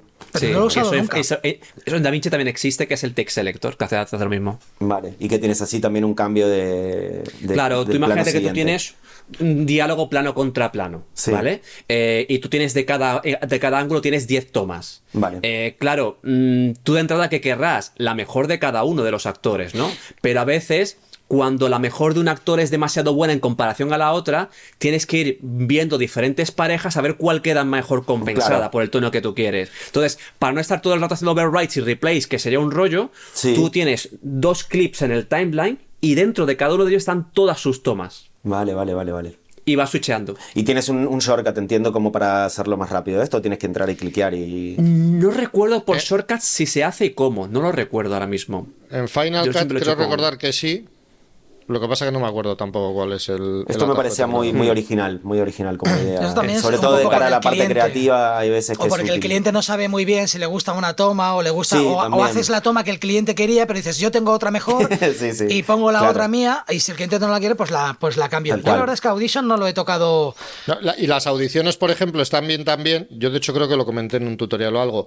Para incluso tener un mismo clip y comparar diferentes cosas. Pues, por ejemplo, la gente esta que le gusta aplicar LUTs o si haces distintas correcciones de color Ah. o lo que sea, puedes ir duplicando el clip dentro de la propia esta y puedes ir alternando entre uno y otro muy rápidamente para ver con cuál de ellos te quedas al Claro, final. esto es, esto es muy útil. Jesús, bueno, yo creo que ahí, sí, Final Cut en metadata, en, yo creo que es el rey. Sí, o sea, lo que es en clasificación de material y ese tipo de cosas, yo creo que no hay ninguno que. Yo Pero, que ¿qué, llegue. qué- qué le en pides? clasificación de material. Sí. O sea, ¿tú crees que Blackmagic es mejor que Da Vinci? Yo creo que sí, salvo una cosa. ¿El qué? Una cosa que a mí me encanta de Final Cut y que ojalá, ojalá tuviera, no solo DaVinci, creo que tendrían que tener todos los programas. Y es que en Final Cut podemos tener más de un in-out en el clip. Ah, Esto es una cosa que he hecho mucho de menos. Me encanta, me encanta. Y además es un tema de filosofía, es decir, el, el código no te impide programar eso en, un- en otro programa. Claro. Eh, pero, pero nadie lo ha visto así. Todo el mundo entendió como algo clásico que cada clip tiene un in y un out y punto. Mientras que Apple seguramente un día dijo, bueno, ¿y por qué solo uno? Programemos más. Eso es una cosa que me parece fantástica. ¿y Fantástica. por, y por qué crees que es mejor? Da- pero por curiosidad, ¿eh? ¿Da Vinci resuelve en clasificación? Pues Eh, igual me pierdo pues- algo que no. Por- porque a la hora de meter metadatos, Ujú. DaVinci tiene más campos que Final. Entonces, al tener más campos, metes más información y cuando construyes las Smart Bins, por ejemplo, tienes combinaciones para hacer búsquedas dinámicas ilimitadas. Ilimitadas. Aparte de que ahora muchas están automatizadas por la IA, vamos a decir así, ¿vale? Porque no son IAs, pero en fin, para que nos entendamos. Y, e incluso una cosa que Final tenía y DaVinci no tenía, que era el tema de las estrellas, que eso a la gente le encanta, la gente que yo hablo con tal, y el poder hacerlo con teclado, también lo han resuelto. Sí, pero Por ejemplo, versión. lo que no tiene, por ejemplo, DaVinci Resolve es el tema, por ejemplo, de, mm, creo, ¿eh? o por lo menos era así, colecciones de palabras clave que puedas Sí, meter. Sí, pero no Ahora son sí. las bins nada más. ¿Os han metido también Bueno. palabras clave? Ah, Eh, palabras sí, clave dices dentro de los metadatos, dices. Claro, ¿dónde si no? Sí, claro, pero la diferencia está, vale, pero la diferencia está en que en Final, por ejemplo, tú puedes coger un fragmento de un vídeo y lo metes en una colección de palabras clave. Aquí tú en- también ahora. Tú metes, tú coges un in-out, coges un in-out, eh, haces una combinación que tienes que programarla antes y, y, automáticamente le añade ese keyword a ese fragmento. O sea, ¿y solo es al fragmento? Hmm. Vale, vale, eso no lo sabía. Yo pensaba que los, eh, los es que es muy nuevo. Vale, vale. Es muy reciente, es que muy reciente. yo no lo conocía. Eh, Tiene un banco para nueve palabras clave como máximo, algo así. Lo llaman favoritos, keywords favoritos o algo así. Vale, yo eso no, yo conocía lo de las palabras clave, pero asignarla eso es a todo el clip en su totalidad. Y que podías hmm. asignar varias y tal. No sé, yo esa parte de DaVinci Resolve no la conozco. O sea, a mí desde luego Final, lo que es en clasificación de material, también a lo mejor mm. tiene esa ventaja con respecto a DaVinci Resolve. Si me dices que eso es así de complejo, que hacer una clasificación relativamente compleja en Final Cut puede ser bastante sencillo, a pesar de todo, por así decirlo. Sí, a nivel de complejidad, yo lo veo a la par. Los veo a la par. Eh, antes era un poco más fácil en Final, ahora se han puesto a la par. Claro, eso es lo que pasa, cada seis meses salen versiones nuevas y todos los softwares se retroalimentan, con lo cual claro. Mm, cada seis meses esta conversación cambiaría. Todos no se retroalimentan. ¿Cuál no? ¿Cuál no? Final, no sé. Final va, ah. va a su camino y. Bueno, pero es que yo creo que Final ha llegado un poco a su techo de cristal en el sentido de que si quieren hacer más cosas, tienen que ampliar el concepto del propio Final Cut. Es decir, o, empiezan a recuperar el concepto de suite o alguna cosa más, o a nivel edición no sé qué más le falta añadir a Final Cut, porque tiene de todo en ese sentido. Para montar, yo creo que tiene de todo. Yo lo que pasa es que creo que hoy en día, eso es algo también que lo he comentado con Jordi alguna vez. A ver, eh, o sea, vivimos en, una, en un momento de la historia, por así decirlo, en el que siempre tienes que estar sacando novedades, siempre tienes que estar sacando tal, siempre tienes que estar cual. Yo, por ejemplo, eso lo comenté en el último podcast que hice cuando sacó la actualización Final Cut Pro 1 que grabo yo. Em, yo qué sé, lo vi por ejemplo, sacaron unos plugins que son para Final Cut Cine Studio que hacen rotoscopias automáticas tal, pero lo han sacado por suscripción y eso ha generado una polémica dentro de la comunidad de Final Cut de la hostia. Eso no tiene nada que ver con Apple, es una empresa externa. Sí, es una empresa que hace plugins, que de repente ha sacado una suite de plugins y la ha hecho mediante suscripción que vale 400 y pico pavos al año. O sea, entonces, claro, yo lo que digo a mucha gente es que Digo, o sea, a ver, digo, evidentemente tú ves una demo de DaVinci Resolve y ves que si la máscara mágica, que si no sé qué, y flipas. Pero yo lo que digo a mucha gente es, digo, vas a necesitar eso una o muchas veces a lo largo, o sea, que hay que plantearse, digamos, todas esas cosas que son un poco extras dentro de la edición, que en realidad antes además eran cosas que hacía gente que estaba especializada. O sea, una rotoscopia, un editor de hace 20 años, vas donde un editor le dices, ¿sabes lo que es una rotoscopia? Te dice, sí, algo que hace otra gente. O sea, ni se planteaba tener que hacer una rotoscopia. Entonces, quiero decir con esto que, claro, hoy en día cada vez todos somos más hombre orquesta, por así decirlo, pero en muchos casos esas cosas tampoco se hacen realmente el día a día. O sea, yo estoy seguro que habrá gente que haya flipado con la máscara mágica, que haya flipado con los plugins estos que hay y tal, que se hayan comprado más de un plugin y desde que se lo han comprado no han hecho una rotoscopia en su vida. O sea, sí. O un día han hecho una, decir, hostia, que tengo este plugin para meter un título de estos típicos que parece que sale de los lados. Entonces, yo creo que también en eso, o sea, como en todo, ¿no? Como en las cámaras y como en todo, hay mucho marketing siempre detrás y siempre se está buscando ver quién es el mejor, quién es el que hace más cosas, quién, o sea, y luego muchas de esas cosas en realidad a lo mejor no aportan gran cosa a tu trabajo, por así decirlo, y no las vas a aprovechar. Entonces, no sé. que marketing, creo que es un poco el, enfoque del cliente. Es decir, eh, hay clientes que van a distribuidores autorizados que les recomiendan perfectamente el tipo de cámara que le corresponde, o el tipo de óptica, el tipo de software, pero como eso son cosas que descargas de internet desde casa, pues no tienes un asesoramiento. Eh, esto es como la gente que se pilla el iPhone 15 Pro para hacerle fotos al nieto y mandar WhatsApp. la misma historia. Sí. Caballo grande. Hombre, yo, yo creo que a ver, aquí en el tema de la rotoscopia, a ver, em, no haces rotoscopias, al menos en mi caso, no hago rotoscopias cada día porque no tengo la opción. Porque muchas veces al no tener la opción, mm, yo tengo esa limitación que el mismo programa me está dando. Entonces, eh, al igual que si esa rotoscopia no es fácil de hacer, la haré una vez por prueba o la haré porque un cliente me la ha solicitado. Pero muchas veces he visto un plano, he dicho, aquí quedaría de puta madre que los títulos de crédito fueran detrás de este edificio. Pero como me da un palo de la vida hacer aquí una máscara y animarla yo, no lo voy a hacer. Entonces, muchas veces también esa limitación nos la no la autoimponemos, nuestro programa nos la autoimpone.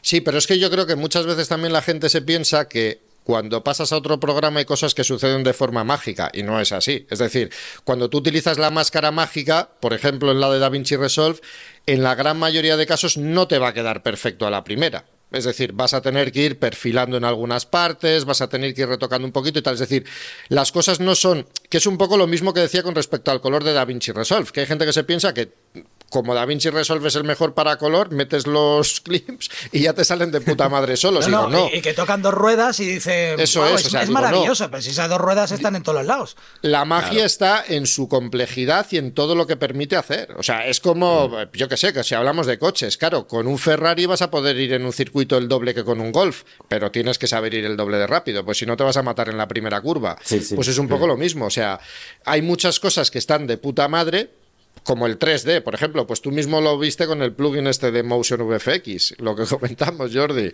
Salió un plugin, una empresa sacó un plugin tipo al Element 3D, ¿vale? Que lo digo porque lo sí. reconoceréis los dos, para Motion, que es como el After Effects pequeñito de Apple, y mucha gente se lo compró. Gente que no ha hecho 3D en su vida y gente que no ha hecho 3D después de comprarse y no lo ha usado nunca, ¿entiendes? O sea, se ve más fácil que un Blender o que un Maya o cualquier cosa de esas, pero claro, también tiene mucho trabajo detrás si quieres sacar Está- algo decente. es muy Entonces- simplificado. es muy complicado hacer algo decente Sí, por sin eso. echarle horas. Y luego, claro, luego lo sacan y tampoco te dan formación. Al no darte formación, te- los dos meses, tres meses de haber sacado el, el plugin, te hacen un buen marketing, te dan tutoriales y luego a los dos, tres meses, que las ventas supongo que bajan, pues ya pasan a otra cosa y ya dejan morir el, el programa. Eh, Jesús, no me has contestado. ¿Qué? Creo que no me has contestado. ¿Qué es ser lo no. que de Final que, ¿Qué echo que de echa- menos? que te gust- sí, que te gustaría que tienen A ver, yo cosas como, o sea, como cosas esenciales, por ejemplo, el tema de la animación mediante fotogramas clave, que no tengas ni curvas ni nada de eso, me parece terrorífico a día de hoy. O sea, me parece que es algo que no sé cómo no se les cae la cara de vergüenza.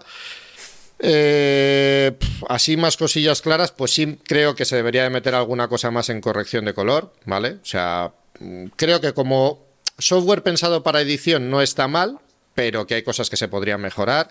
Temas, por ejemplo, de... em, yo que sé, de seguimientos de máscaras y cosas por el estilo, porque además lo triste de todo eso es que Apple tiene muy buenas tecnologías para todo ello. O sea, y se ven los iPhones, ¿no? Cómo son capaces de traquear a una persona y desenfocar el fondo, eh, en grabación, en tiempo real y todo ese tipo de cosas. Y son cosas que luego, por ejemplo, no aplican. O sea, son tecnologías que tienen ellos que no aplican, o sea, o que no las utilizan, por ejemplo, en Final Cut Pro. Y luego lo que me parece ya que es que a día de hoy tendrían también que incorporar es el tema de la transcripción a texto y edición basada en texto, no solamente ya el poder meter subtítulos automáticos, que eso con plugins o con aplicaciones externas es bastante sencillito, sino eso, ¿no? que, que dentro de la propia aplicación tengan todo eso. Yo para Ya. mí esas tres cosas serían las más Que hoy Da en Vinci, día. Da Vinci puedas llegar a editar sin ver el vídeo, solo con la transcripción de texto. O sea, está o sea, guay. O sea, la, la- la de entrevistas que me he tenido que comer con fallos, con errores, de, de- de, mm, los típicos vídeos corporativos que podrías haberlos transcribido y, y- y editar solo con la transcripción y montar el vídeo sí. ya simplemente mirando texto, me parece una maravilla. Sí, esto es Me parece como- una maravilla. Sí. Eso también lo tiene Premiere ahora, ¿no? Sí, sí, La sí, está en Premiere. Sí. Que, entonces, Sí, lo sacaron hace claro, poco, un par de actualizaciones. Vale, entonces, Mm. ve- ¿ves? Premiere y. y eh, Premiere y. y. Ah, y Da Vinci, son Están conscientes de que son rivales. Están son ahí, con- están en el juego. Sí, sí.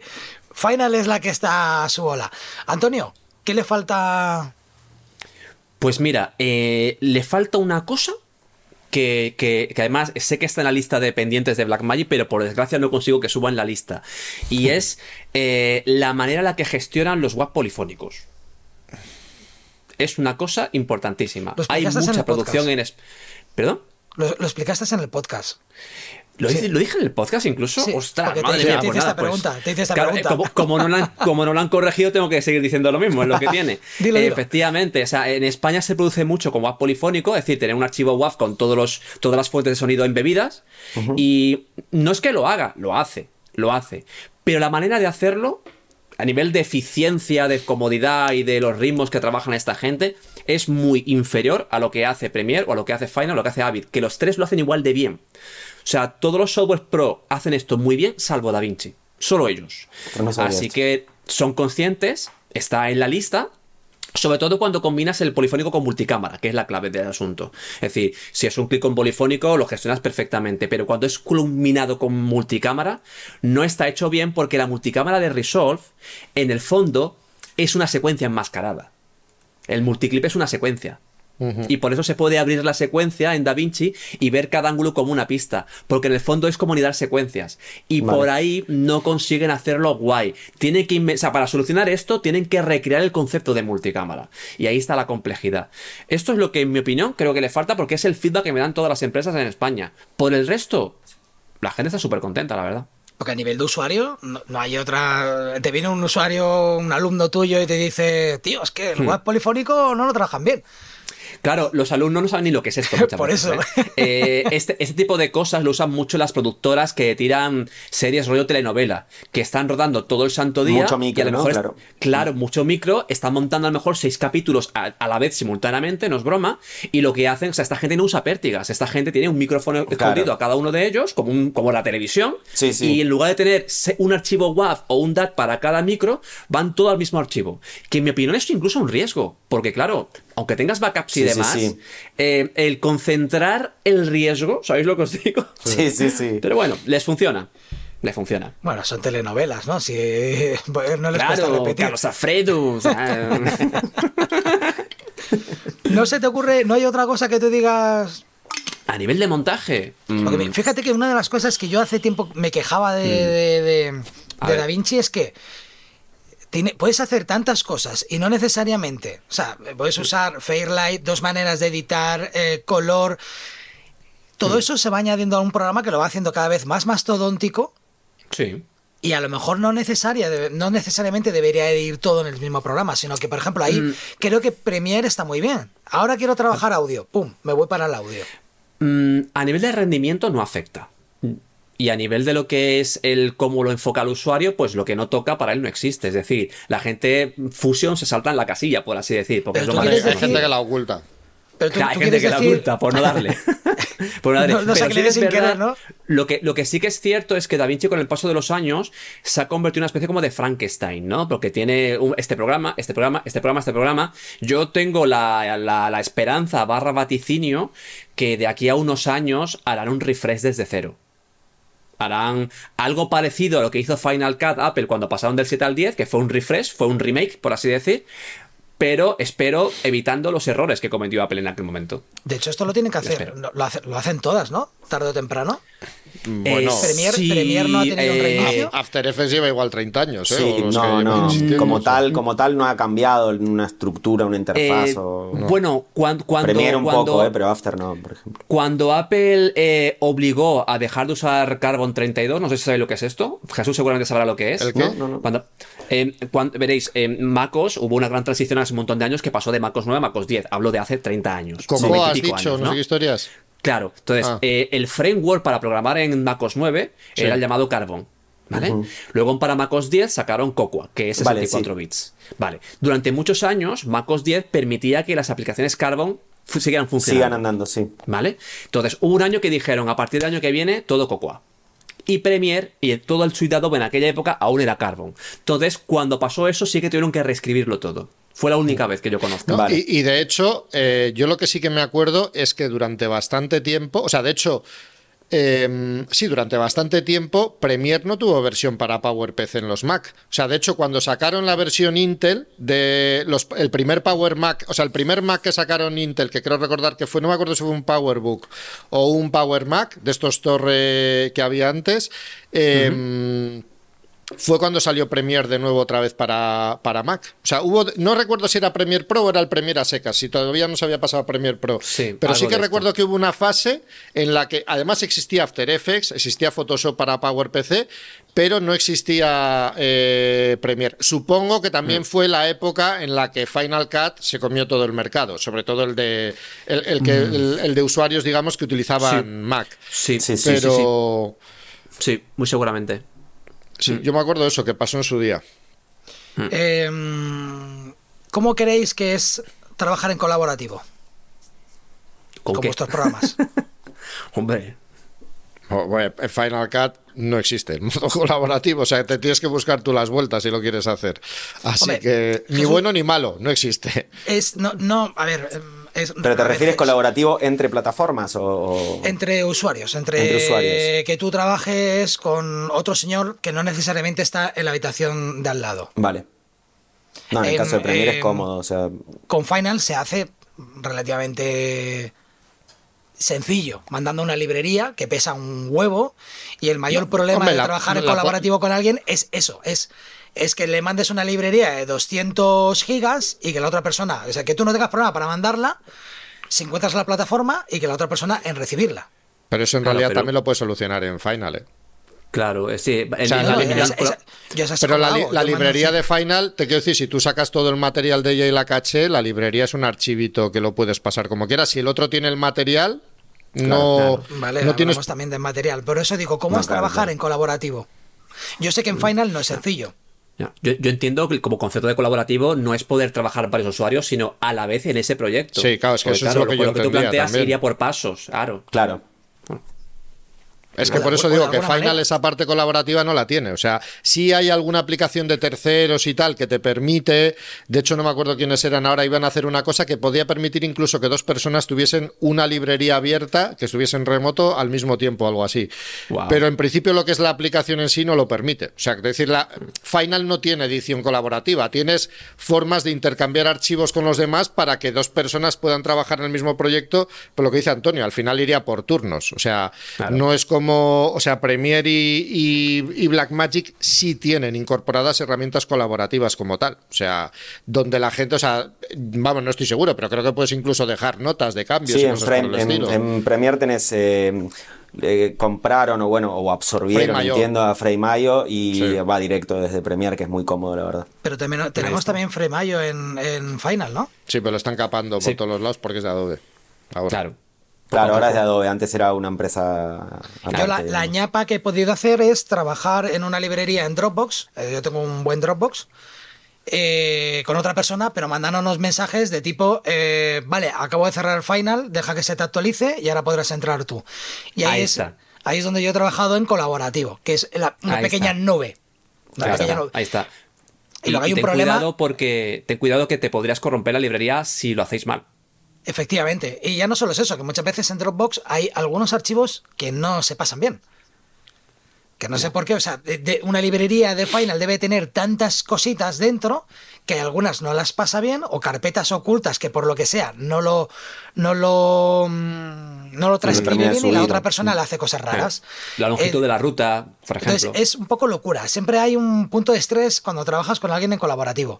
Eh, yo desconozco cómo lo hace vuestros otros mm, programas. ¿Cómo, es, eh, Hernán? En caso de, Premiere, En Premiere puedes, puedes trabajar en producciones, o sea, crear una producción donde tengas una media compartida, si es que tenés un NAS, por ejemplo, o algo así, eh, y al mismo tiempo tenés manera de ir bloqueando, por decirlo de alguna manera, el proyecto para que si se lo pasas a otra persona pueda continuar desde ahí y tus cambios no los toque.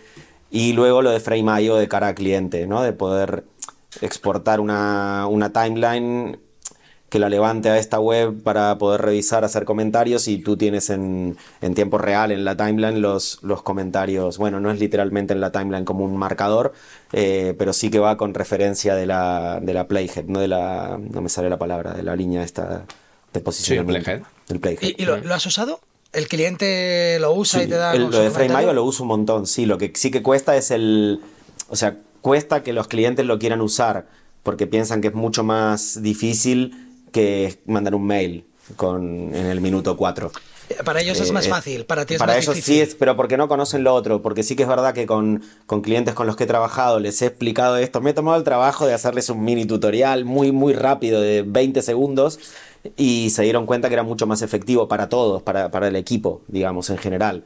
O sea, para mí, para tener una referencia clara de en un montaje muy picado, el minuto 4 son dos planos. Entonces, eh, para tener una referencia más clara de lo que se quiere hacer y que es colaborativo al mismo tiempo, ellos pueden opinar diferentes personas para que no haya... Eh, bueno, al final termina habiendo un montón de feedbacks, ¿no? Que es lo que uno quiere evitar, porque terminan apareciendo como unas caritas ahí de los personajes que te hablan y hay varios, ¿no? Pero, pero bueno, queda todo ahí, todo el mundo sabe lo que ha opinado. Entonces. Una, perdona, una, por curiosidad. Frame.io ahora a los, a los, a los que tenéis la, eh, la, suscripción a la suite Adobe os lo cobran aparte o está dentro de la suite? Está dentro de la suite, claro. Yo tengo la suite completa porque al final, con el tiempo, por lo que decía antes, yo termino utilizando todo. Utilizo Illustrator también para hacer algún que otro dibujo. Y entonces en la suscripción que tengo yo, ahí tampoco quiero hablar sin saber, diría que en todas está incluido, en la que tengo yo está incluido. Lo que sí cambia, que Frame.io te puede cobrar un extra, es en disco, en espacio en disco. Sí, eso te iba a decir, almacenamiento. Almacenamiento creo, si no me equivoco, son 100 gigas que vienen. Eh, que para mm, yo tampoco es, no es mi, no es mi librería, no es mi archivo, yo no guardo todo el 100% ahí, simplemente guardo los proyectos en activo, una vez que se terminaron, fuera. Eh, entonces 100 gigas va sobrado. Eh, ¿Y esto te permite trabajar con otro editor en remoto? Sí, luego poco, ¿eh? Honestamente. Y, luego poco. Compartir ediciones así en remoto como tal, poco. Vale, y mm, coste, eh, coste, más coste no, ¿no? No, no, no, está incluido. O sea, claro, ya bastante con lo que pagan para Adobe, como para que te sigan incluyendo cosas, está incluido esto, eh, o al menos de momento. pero sí, sí, desde que lo anunciaron que lo iban a tener, lo tienen como una ventana más. Hay como dentro de los espacios de trabajo, digamos, esto que, se organizan las ventanas diferentes, digamos, según lo que estés tocando. Eh, hay uno que es específico de Frame.io y, y, te deja, tenés las dos pantallas, como la de review del cliente, tu, program y la línea de tiempo. Y Antonio, ¿qué tal? Eh, ¿Cómo funciona en colaborativo? Entiendo que muy bien, ¿no? El DaVinci muy bien y desde que Adobe compró Frame.io mejor, porque claro, precisamente por lo que estáis comentando, Blackmagic se tuvo que poner mucho las pilas porque sabían que a largo plazo no iban a poder seguir contando con Frame.io, que era compatible con Resolve. Claro. Eh, a, día de hoy funciona fantásticamente bien, está súper integrado con el programa, eh, básicamente es hacer la cuenta, tener el proyecto en la nube, que además se hace con el programa, no hay que entrar a la página web para prácticamente nada y a tirar. La parte de subir almacenamiento aún está en estado beta, con lo cual aún no está afinado del todo, pero lo que es subir proyectos, sí. Con lo cual tienes un servicio unificado para eso. Proyectos, toda la media. Además, la, el sistema de Blackmagic distingue muy bien originales y proxies. Con lo cual, yo, por ejemplo, que soy, digamos, el que tiene todos los dailies, yo importo todo aquí en este proyecto mm, y al subirlo me genera los proxies y a Hernán, que va a montar, solo le llegan los proxies. Solo. Con lo cual, le baja todo súper rápido en un 264 de 3 megas por segundo, que eso lo tira seguramente perfecto. Y mientras él va construyendo el timeline, en mi máquina veo que se va generando ese timeline, pero usando los RAWs. Con lo ah. cual, me pongo a hacer color. Me pongo a hacer color. Eh, luego, ¿No conflicto en ningún momento? Ninguno. Ninguno. Ninguno. Básicamente ninguno.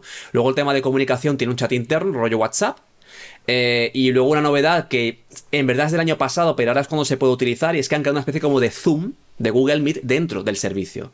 Entonces se pueden crear videoconferencias entre todos los usuarios para discutir el proyecto, compartir el timeline, etcétera, etcétera. Las notas que vayan comentando se añaden como marcadores al timeline. Y además la videoconferencia queda grabada. Con lo cual, si alguien no ha podido unirse, luego puede ver el diferido y ver que han hablado. En el caso de esto que dices de los marcadores, es como lo que tenían antes con Frame.io, sería. O sea, Igual. este es el reemplazo que decías. Y es, integrado en, DaVinci.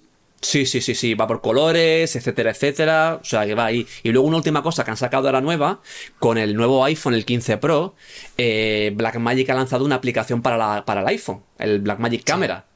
Y entre otras cosas. la de Filmic. Yo creo que era. Eh... Sí, bueno, sí, Filmic, ha muerto. Ya que suscripción. Filmic. Pero es que, es que la aplicación hace una cosa muy heavy, muy heavy. Tú coges el iPhone 15 Pro, grabas archivos en ProRes con el Apple Log, etcétera, etcétera, ¿vale? Y el iPhone, mientras te va generando los archivos ProRes, te genera el proxy. ¿eh? Podéis configurar si mandáis los dos a la nube o no Podéis configurar cuando suban a la nube qué le reenvía a cada uno, muy heavy, y luego que además de crear vídeos, crea proyectos de DaVinci en la aplicación. Con lo cual, tú vas grabando con el iPhone, se va subiendo todo, y cuando llegas al estudio tienes el proyecto creado con todos los clips en el Media Pool con sus proxies. Curioso. ¿Es sencillo? Sí, sí. Yo, yo tengo la, aplicación, he jugado un poco, pero tampoco he hecho, porque no, no, no, no suelo pensar en el iPhone como, como una herramienta de trabajo de, vídeo, pero, pero sí que es verdad que en, alguna producción sí que se puede... Claro, hay gente que dirá, qué pena que sea solo con el iPhone. Pues no, porque es que con la Pocket 6K última se puede hacer y desde esta semana también con la Sursa. O sea, tú conectas la cámara a una emisora de internet, por IP, por un Ethernet, por un USB-C, y mientras grabáis va generando proxies, subiendo los dos, etcétera, etcétera. Antonio, ¿tú tienes Por wifi, no, en Blackmagic?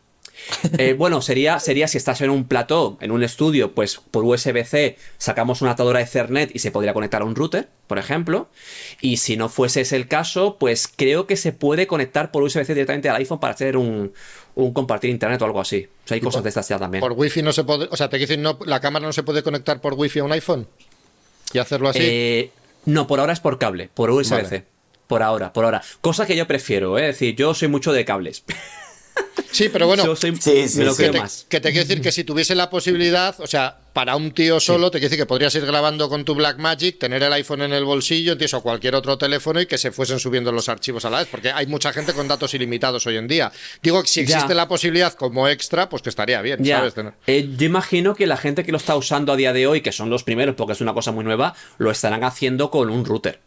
Ya. Un router 5G, por ejemplo, pero no con un iPhone. Porque además el iPhone, claro, la batería te la fundes en nada con estas cosas.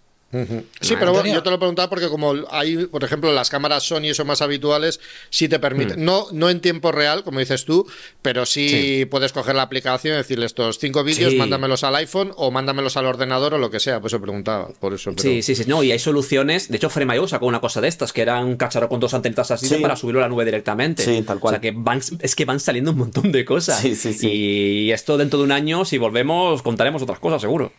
Eso que te decía Antonio, que tú cobras nómina de Blackmagic o algo. Pues No, pero me van, energía. me van regalando camisetas. que, esto está, que, está, que está muy guay. A ver, esto es que lo que os decía al principio. Lo importante es que os encante la, la herramienta con la que trabajáis.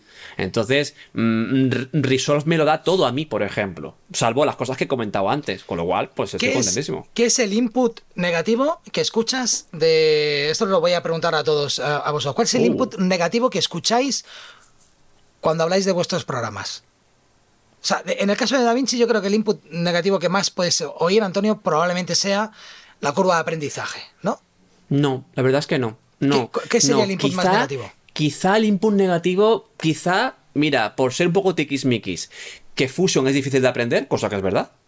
O sea, requiere, requiere una formación, no es Pero una aplicación entiendo- entiendo que tú ves la interfaz y te parezca intuitiva. Entiendo que Motion y Eh, After Effects también son, son difíciles. Es, hacer eso ya es difícil de por sí, creo. Para mí es más intuitivo After que, que Fusion. Para mí. Para mí. Es una cosa, es una cosa muy personal también, va por personas. Eh, y luego, pues un poco el chasco de que esas herramientas mágicas luego no están en la versión gratuita. Pero insisto, esto es por hilar fino. Claro. Vale. A mí, de Fusion, hay una cosa, no sé si lo habrán mejorado en las últimas, porque hace tiempo que no lo toco, pero yo me acuerdo que una cosa que me pasaba con Fusion era toda la parte de mover, o sea, no el editor de curvas que tiene, sino la parte sí. de la línea de tiempo, donde te aparecen los keyframes esos Sí, chungos, que sí. le voy a decir que son barras. Ahora no sé si habrá mejorado, pero durante un tiempo yo me acuerdo que cuando iba a mover fotogramas ahí, seleccionaba los keyframes, los iba a mover, me movía todo el chorizo de vídeo directamente. Hmm. Comando Z, volvía a seleccionar los mismos keyframes y ahí me los movía. O sea, era un bug o algo que tenía y luego esa parte me parecía absolutamente infernal, la verdad. O sea, el editor de curvas no tan malo, pero lo que era la parte de línea de tiempo con keyframes, con tal, esa parte me parece en Fusion. Sí, coincido, coincido y además si vienes de After y ves eso dices, ¿esto qué es? Sí, Claro. sí, pero es que el editor de curvas de After también es el mejor con diferencia, o sea, eso hay que reconocerlo. sí. Porque ves velocidades, no solamente valores absolutos, digamos, de parámetros. Sí. Y eso la verdad es que es Sí, una sí, sí. pasada. Sí, claro. Totalmente. Jesús, ¿cuál es el input más negativo que recibes? Pues la falta de novedades, tan sencillo como eso. En Final yo diría que es eso, porque luego, a ver, yo creo que, es decir, mm, lo que hemos dicho antes, ¿no? Dependiendo un poco de lo que vayas a hacer y todo ese tipo de cosas, pues te tienes que decantar por un software u otro. Eh, muchas de las cosas que se han hablado aquí, que tienen Premiere, eh, DaVinci Resolve y tal, son cosas que en general no necesita la gente que utiliza Final Cut Pro. O sea, no le dan tanto uso, no le o no lo echan tan en falta la mayoría de gente, por así decirlo. Entonces, yo creo que ese es el. Eso, y luego, a ver, si hablamos de cosas concretas, sí, pues hay gente, por ejemplo, que se queja del tema de que no haya un mezclador de audio, la parte de audio, cómo se tiene que gestionar y manejar, ¿no? Para hacer la postproducción. Eh, hay gente que se queja de que hay pocas herramientas de corrección de color. Hay gente también que se puede quejar, pues lo que decía, por ejemplo, de la animación mediante keyframes, ¿vale? Que no tienes curvas ni tienes nada de eso dentro del programa. O sea, hay unas cuantas cosillas de ese tipo. Pero yo diría que de lo que más se queja la gente ha sido un poco esa sensación de, pues un poco de abandono por parte de Apple, propiciado por un lado por no haber eh, novedades, actualizaciones potentes y sobre todo, yo creo que es lo más grave de todo, es la falta de comunicación por parte de la empresa. Es decir, si Apple dijese, oye, mirad, es que ya no esperéis que haya muchísimas más novedades porque ya no vamos a desarrollarlo mucho más y todo lo que sea así más complejo lo van a hacer plugins, pues la gente diría, vale, pues ya sea lo que atenerme. El problema es que cuando no tienes ese tipo de comunicación de ningún tipo, de nada, porque ha sido hace poco... Usuarios cabreados. Claro, y hace poco, por ejemplo, que ha sido lo del evento este de, Final Cut, el Creative Summit, pues es que yo seguí, mm. seguí mucho a la gente que había asistido y es que mm, te quiero decir que cada vez que preguntaban algo un poco comprometido, pues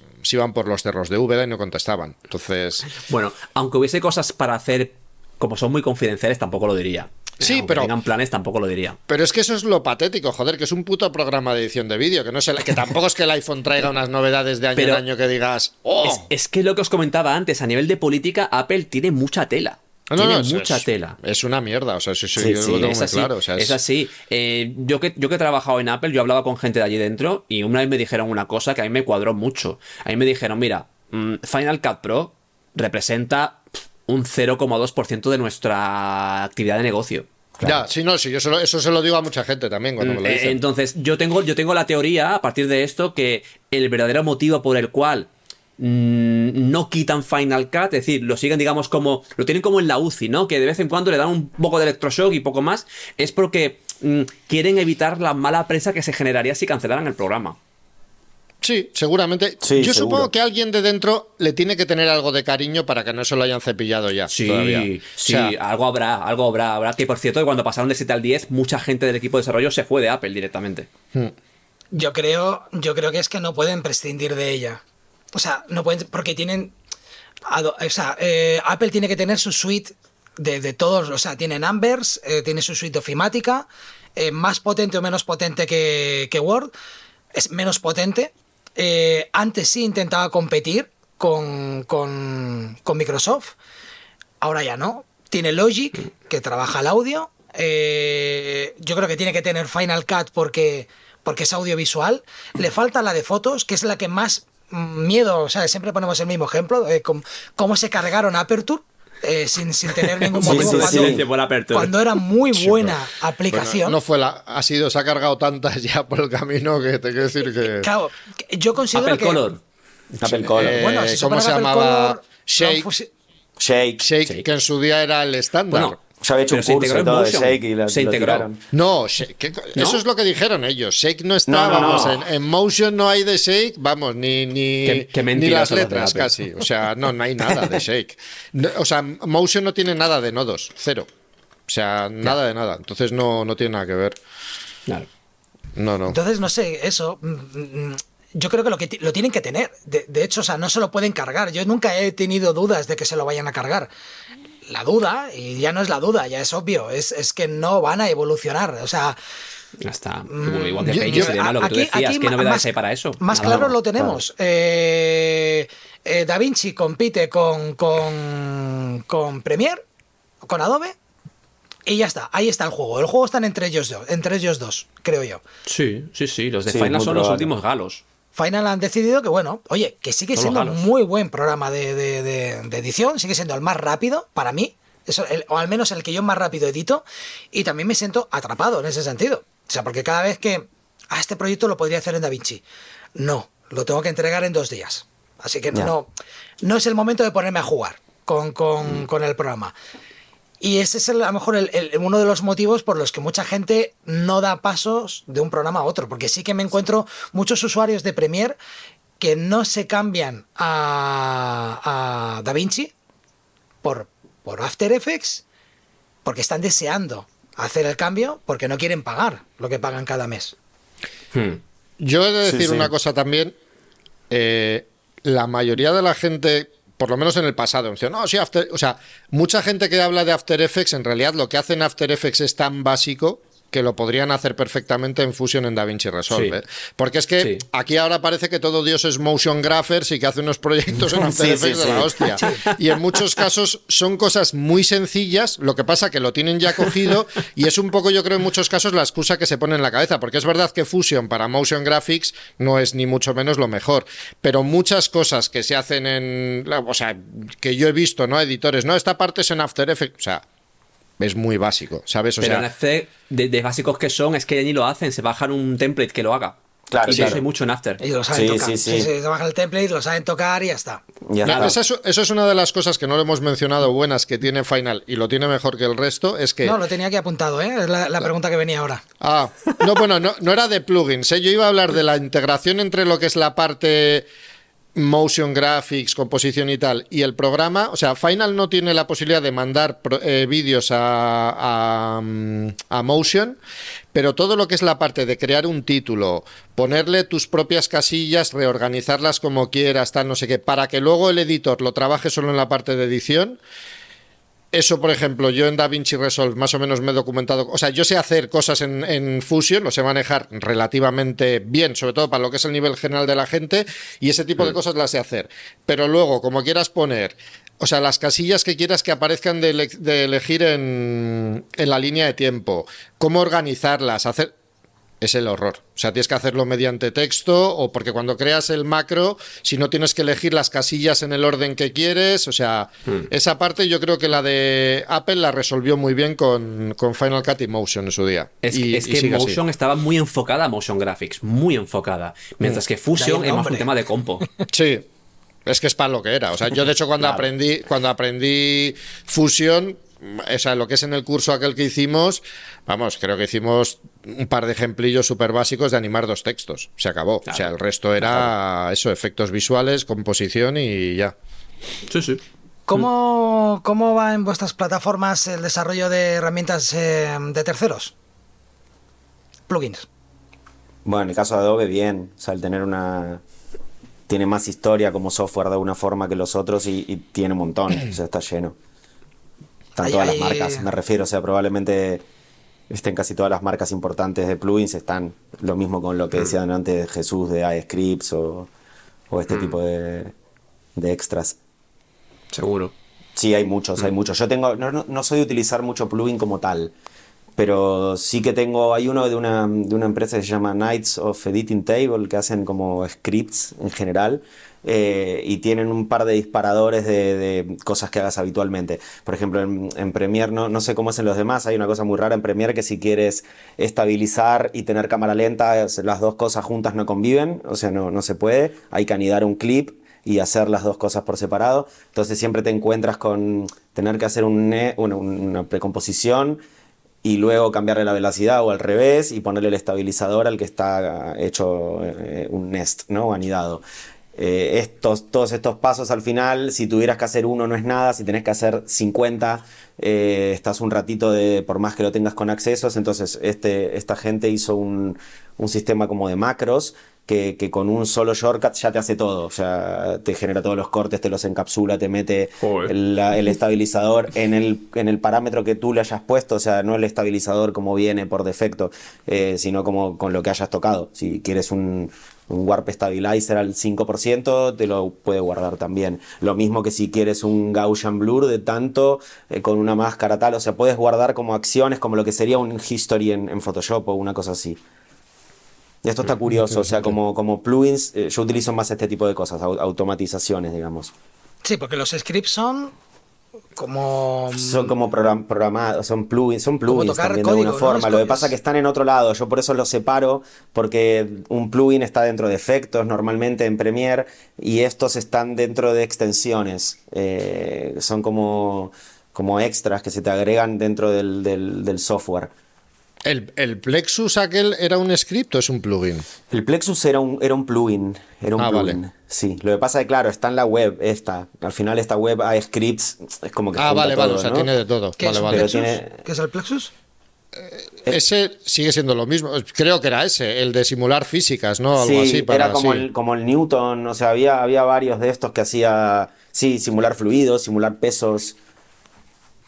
Dentro de un Sí. programa de motion graphics, que es lo extraño. Te lo digo, Claro. Jordi. O sea, Sí. o sea, que eso en 3D puede ser más habitual, Sí. pero en Mm. un programa de motion graphics, de motion graphics era más, más raro. Los precios son. Porque lo digo porque, por ejemplo, Final sí que tiene un. Creo que como está enfocado a un. A un. Pro, o sea, que- creo que los usuarios de Final están acostumbrados a pagar menos. Con lo cual creo que se ha creado también un ecosistema de, de herramientas eh, asequibles. Más baratas, ¿no? Como un precio estándar.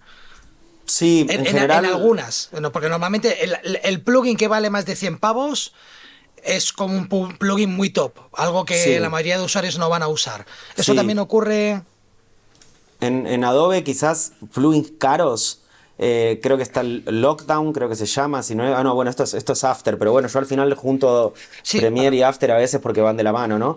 Eh, caros está este o el Dehancer, creo. O sea, no, no es normal que sean muy caros. ¿eh? No, O sea, Dehancer sí que son 400... Dehancer es eh, caro. sí, Antonio, son ¿cuánto...? cua- Sí, 400, va ¿no? por Tú y yo ahí, que no lo lo- hemos pagado. Lo, lo subieron, lo subieron hace poco, pero claro, es que el curro que hay detrás de Dehancer es muy loco. No, es muy Supone bestia, sí, coger, sí, sí. claro, coger un Yo montón tengo, de ¿eh? fotoquímicos O sea, sí, sí. diferentes y empezar a machearlo con las primarias de mil cámaras. O sea, es, Sí, y sí, además sí. el blog del tío cuando lees te das cuenta de que es un fricazo. Sí, de sí, esto. sí. No, y hay un equipo O sea que- detrás. Ya de esto, de esto Claro. también... Sí, sí, sí, sí. O sea, es que Sí, han no hay actualizaciones todo el constantes. fotoquímico. Sí, sí. Todo. Y la aplicación para iPhone, que es gratuita, está muy bien. Ah, no lo he probado esto, mira. Deb- deberíais probarlo, ¿eh? Pero que aplica para lo que grabas en el iPhone, o sea, o- Sí, tú graba- grabas un archivo de vídeo, te lo abres y le metes uno de los presets Ah. que, que tiene, que tiene el programa. Entonces es genial porque, porque puedes coger un, un vídeo, meterle ya ese filtro, ajustarlo exactamente igual que el plugin y publicarlo en una red social. Ostras. Está muy guay. Bueno, Jesús, yo creo que, bueno, ya de plugins ya hemos hablado muchas veces. Eh, creo que hay muy buen ecosistema en, en Final de, de- de plugins, no solo de cosas, de carencias que tiene, porque al fin y al cabo, yo creo que las carencias que tiene Final luego es el, el- el negocio de otra persona que las, que las, las realiza. Eh, pero también creo que han decaído muchísimo la calidad en la actualidad. Y, y no sé, supongo que han decaído también porque porque mm, bueno es como una burbuja no como que ha sido como una burbuja como que tanto los usuarios no suelen no suelen pagar tanto Pero, ¿a- o sea, ¿qué te refieres? ¿A lo de Motion VFX en concreto? No entiendo muy bien. Lo de Motion VFX no antes había muchísimas más empresas que generaban mm, plugins con carencias que tenía Final todo Ah. eso se ha ido al traste y se han quedado como cuatro o cinco empresas que hacen algo interesante y todo lo demás son cientos de, de empresas haciendo títulos Pero a ver, es que lo que hay que entender es que eh, es un- yo supongo que en Adobe y en, en Blackmagic ahora pasa, o sea, con DaVinci Resolve pasará un poco lo mismo. Es que no es lo mismo desarrollar un plugin, eh, como pueda ser este que decíamos de Heinzer, pero me da igual, Neat Video, cualquier otro, que requiere código, que los plugins como tal, que son al final eh, los plugins, es decir, las plantillas de títulos, transiciones Sí. y tal, que las haces dentro del mismo programa sin necesidad de código. Es decir, yo hago plugins, entre comillas, que son plantillas de Final y las puedo hacer y no tengo ningún problema. Y es más, incluso hay alguna pequeña parte que sé que se puede editar mediante texto que me pueden permitir mejorar algo. Si me dices que haga un plugin eh, con código, o sea, no sé escribir ni la primera línea. Entonces, claro, yo me imagino que eso es algo que también, bueno, me imagino no, es que lo sé seguro, por, por lo menos en lo que es en, en Adobe. Es decir, sé que cuando sacaron lo de, ¿cómo se llama? Essential Graphics, o cómo se llama el módulo Sí, ese. Essential Graphics, sí, donde Sí. está todas la- las templates, estos nuevos Eso que te es. van poniendo. Cuando, sí. cuando sacaron eso, de repente una- hubo una explosión brutal de gente haciendo títulos y cosas porque de repente abrieron las puertas a que gente que eran buenos motion graphers, por así decirlo, de pronto pudieran crear plantillas de títulos y venderlas, que era algo que antes no podían hacer porque todo iba mediante código. Claro. Entonces, yo creo que eso es algo, y en, en DaVinci Resolve yo lo he visto un poco parecido también. O sea, tú te metes en Video Hive, por ejemplo, y hace. Bueno, es que hace dos años no existía, o tres, no existía ni la sección de DaVinci Resolve, y hoy en día está petada. Y Claro. es de, los que más, Sí. de lo que más vende. Sí, pero sin Video embargo- Hive, eh, os puedo decir que las templates que usa, que estos son vienen de Fusion, evidentemente, tienen un huevo de fallos. Sí, no, Y lo- pasa como en todas, ¿eh? O sea, sí, sí. no lo que va a Pero, decir pero que comparativamente ejemplo, de todo lo que he probado, es Ah. muchísimo, muchísimo peor. Ah, sí. Lo que Claro. encuentro en DaVinci es que no, no hay una gran cantidad de desarrollo de, de plugins para, el- para el- todo lo que parece que está creciendo Va a ir el, el creciendo. software. Es eh, de plugins, encuentro títulos, que Hmm, para mí un a título, a lo mejor es como decía Jesús, tampoco títulos, al no, fin y al el cabo... Fusion, Fusion, es decir, desde que se integró Fusion en DaVinci, ha habido un boom de templates porque ahora se pueden hacer. Antes no se, no se planteaba. Entonces todo lo que son efectos, transiciones y títulos, con Fusion ya se está haciendo todo. Lo que falla es, entre comillas, el tema de plugins, plugins de código, lo que dice Jesús, que en el caso de, de Resolve se hace con OpenFX, se programa con esto. Y bueno, pues es un lenguaje que pretendía ser un estándar para que tú pudieras comprar un plugin y que te valiese para cualquier programa. Es una, es una hazaña que no se ha conseguido. Pero entonces, claro, no hay digamos que no hay una comunidad potente de programadores en OpenFX. Y bueno, vamos a ir viendo qué tal se va desarrollando, porque en el fondo también la gente que hace plugins tiene siempre por detrás la amenaza de que un año de estos el programa madre crea esa función ¿Y qué pasa con el plugin? Se acabó la venta. Entonces, claro, entonces una inversión en I más D y dice, bueno, yo tengo que rentabilizar este plugin en licencias durante tantos años, ¿no? Por eso también un poco el tema de las suscripciones. Pero nunca sabes cuándo la aplicación madre puede lanzarte esa característica y que te echa el traste con la inversión. Es que yo, de hecho, supongo que también es por ese motivo porque no se hacen tantos plugins ya hoy en día, porque además los programas son mucho más completos que antes. O sea, es que de DaVinci Resolve, yo se lo comenté con Jordi también antes de este podcast. Yo le decía, y vamos a ver, si tú haces un tracker 3D para DaVinci Resolve, tiene o bien que ser muy barato y muy bueno, o muy barato y muy sencillo de usar, o algo de eso, digo, porque el programa trae ya un tracker 3D. Bueno, es complejo de usar, pero lo trae. Entonces, al final, claro, si haces un plugin de algo, tiene que ser algo que realmente eh, mejor. Sí, lo mejor es, sí, sí. Lo, mejor es lo que hay o lo simplifiques muchísimo si es muy complejo, lo que sea. Y claro, en DaVinci Resolve yo creo que no hay tanto margen de maniobra. Y luego también hay que decir una cosa de DaVinci Resolve, yo creo que de cara a las ventas de plugins y todo ese tipo de cosas. Hay, muchísimo ruido en torno a DaVinci Resolve porque hay una versión gratuita que está teniendo mucho éxito. Lo que hay que tener claro es que el 99,99% de la gente que usa la versión gratuita no va a pagar ni un euro por un plugin. O sea, claro. Entonces, también es un mercado en ese sentido que te puede llevar a despistes, es decir, decir, hostia, mm, ¿cuánta gente? Sí, pero ¿cuánta gente está dispuesta a pasar por caja luego y pagar? Sí, sí. Por supuesto. Esa parte también hay que... Yo creo que el profesional. El profesional que cuesta. Bueno, hay, hay, muchos profesionales que tampoco se quieren gastar ni un duro en software, ¿eh? O sea, que eso ya, ya sabemos que hay. Yo, por ejemplo, la, la IA de Adobe que tiene para mejorar voz, yo pagaría por ella. Si fuera un plugin aparte y tal, yo pagaría por él seguro. Suscripción no, porque yo tengo, yo le tengo manía a las suscripciones. Pero si no, sí que sí pues le siendo, siendo, Adobe no te lo van a cobrar. Sí, no, te lo van a, de otra manera no te lo va a cobrar. Sí, ya, de hecho me parece, me parece raro que sea gratis. Supongo que es gratis porque es una beta, ¿no? Porque sí, porque con todo lo de IA están gratis de momento, pero bueno, déjales un. ¿Qué, tal está el reconocimiento este de voz, el, el, isolation? Es que no me sale nunca en castellano. Eh. Aislamiento. Sí, aislamiento, ¿no? el aislamiento de voz de, de, El de Final funciona bastante bien, ¿eh? No es tan maravilloso como, como el de Adobe, pero el de... El de Blackmagic, ¿qué tal? ¿El de DaVinci?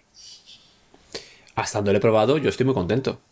Porque de hecho, eh, hay una cosa que, más que ayudarme a aislar la voz, que ya está muy bien, eh, una cosa que me mola mucho y es que em, elimina ciertas cosas aparte del ruido ambiente. Por ejemplo, si yo tengo varias tomas y la distancia con el micrófono iba siendo diferente, y eso se nota, y luego tienes que igualarlo todo un poco, el aislamiento te iguala las distancias, que es una cosa que me flipa. ¿No tiene nada que ver con un compresor? No. ¿Qué va? Es otro rollo. Porque lo que hace, lo que hace Adobe no es que te limpie la voz. Lo que hace Adobe es eh, clonarte la voz. Te clona la voz y te imita la, entonación de onda, con lo cual no es tu voz realmente. Sí, no, te la rehace. Sí, sí, sí. Te la, rehace. Yo la primera vez que lo, lo, escuché, no, porque eh, dije esto es magia, o sea, no puede ser. O sea, la cantidad de dinero que me he dejado en plugins de audio que luego nunca sabes sacarle el, potencial, ¿no? El, RX, el, por ejemplo, o sea que, que se supone que son programas, plugins eh, milagrosos de voz, pero luego no lo eran, eran complicados de usar, y lo pasas por ahí por lo de Adobe y dices, hostia puta, tío, o sea, si la voz sale tan limpia, tan nítida, que tengo que ensuciarla porque parece grabada en estudio, parece una voz en off, parece un doblaje. Sí, sí. Tienes que limpiar todo lo demás o ensuciarlo, sí, sí. Y ahora lo que, lo que ocurre es que ahora identifico mucho estas voces y me molestan. La primera vez me pareció maravilloso y lo metía en los, en los 3-4 proyectos que tuve primero, los puse.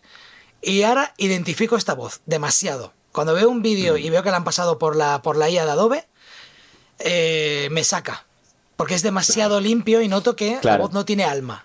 Sí, Eso sí. yo, eso yo creo que está empezando a pasar. A mí me ha pasado también ver algún vídeo de gente que está en una ciudad y yo creo que han probado el aislamiento de voz de algún programa. Han dicho, hostia, qué bien va esto, al 100%. Y claro, ves Sí, un tío sí. en medio de la ciudad hablando que parece que está solo en su habitación. O sea, no se oyen coches, no se oye gente, no se oye nada. Sí, dices, sí. Hostia, tío, o sea, Tampoco, tampoco es hay eso. que claro. balancear un poco, ¿sabes? Yo el lo, sonido lo ambiente hace aquí. algo. Yo lo conté por aquí. Yo lo que hice en, en un, en un evento, en, eh, además un, en un evento que coincidí contigo, creo que era Hernán, en, en, un Smart Cities o en, el, o en el Mobile World Congress o algo de esto. Solo se escuchaba gente y la persona que hablaba. Me, me volví loco arreglando el audio, no lo conseguía arreglar.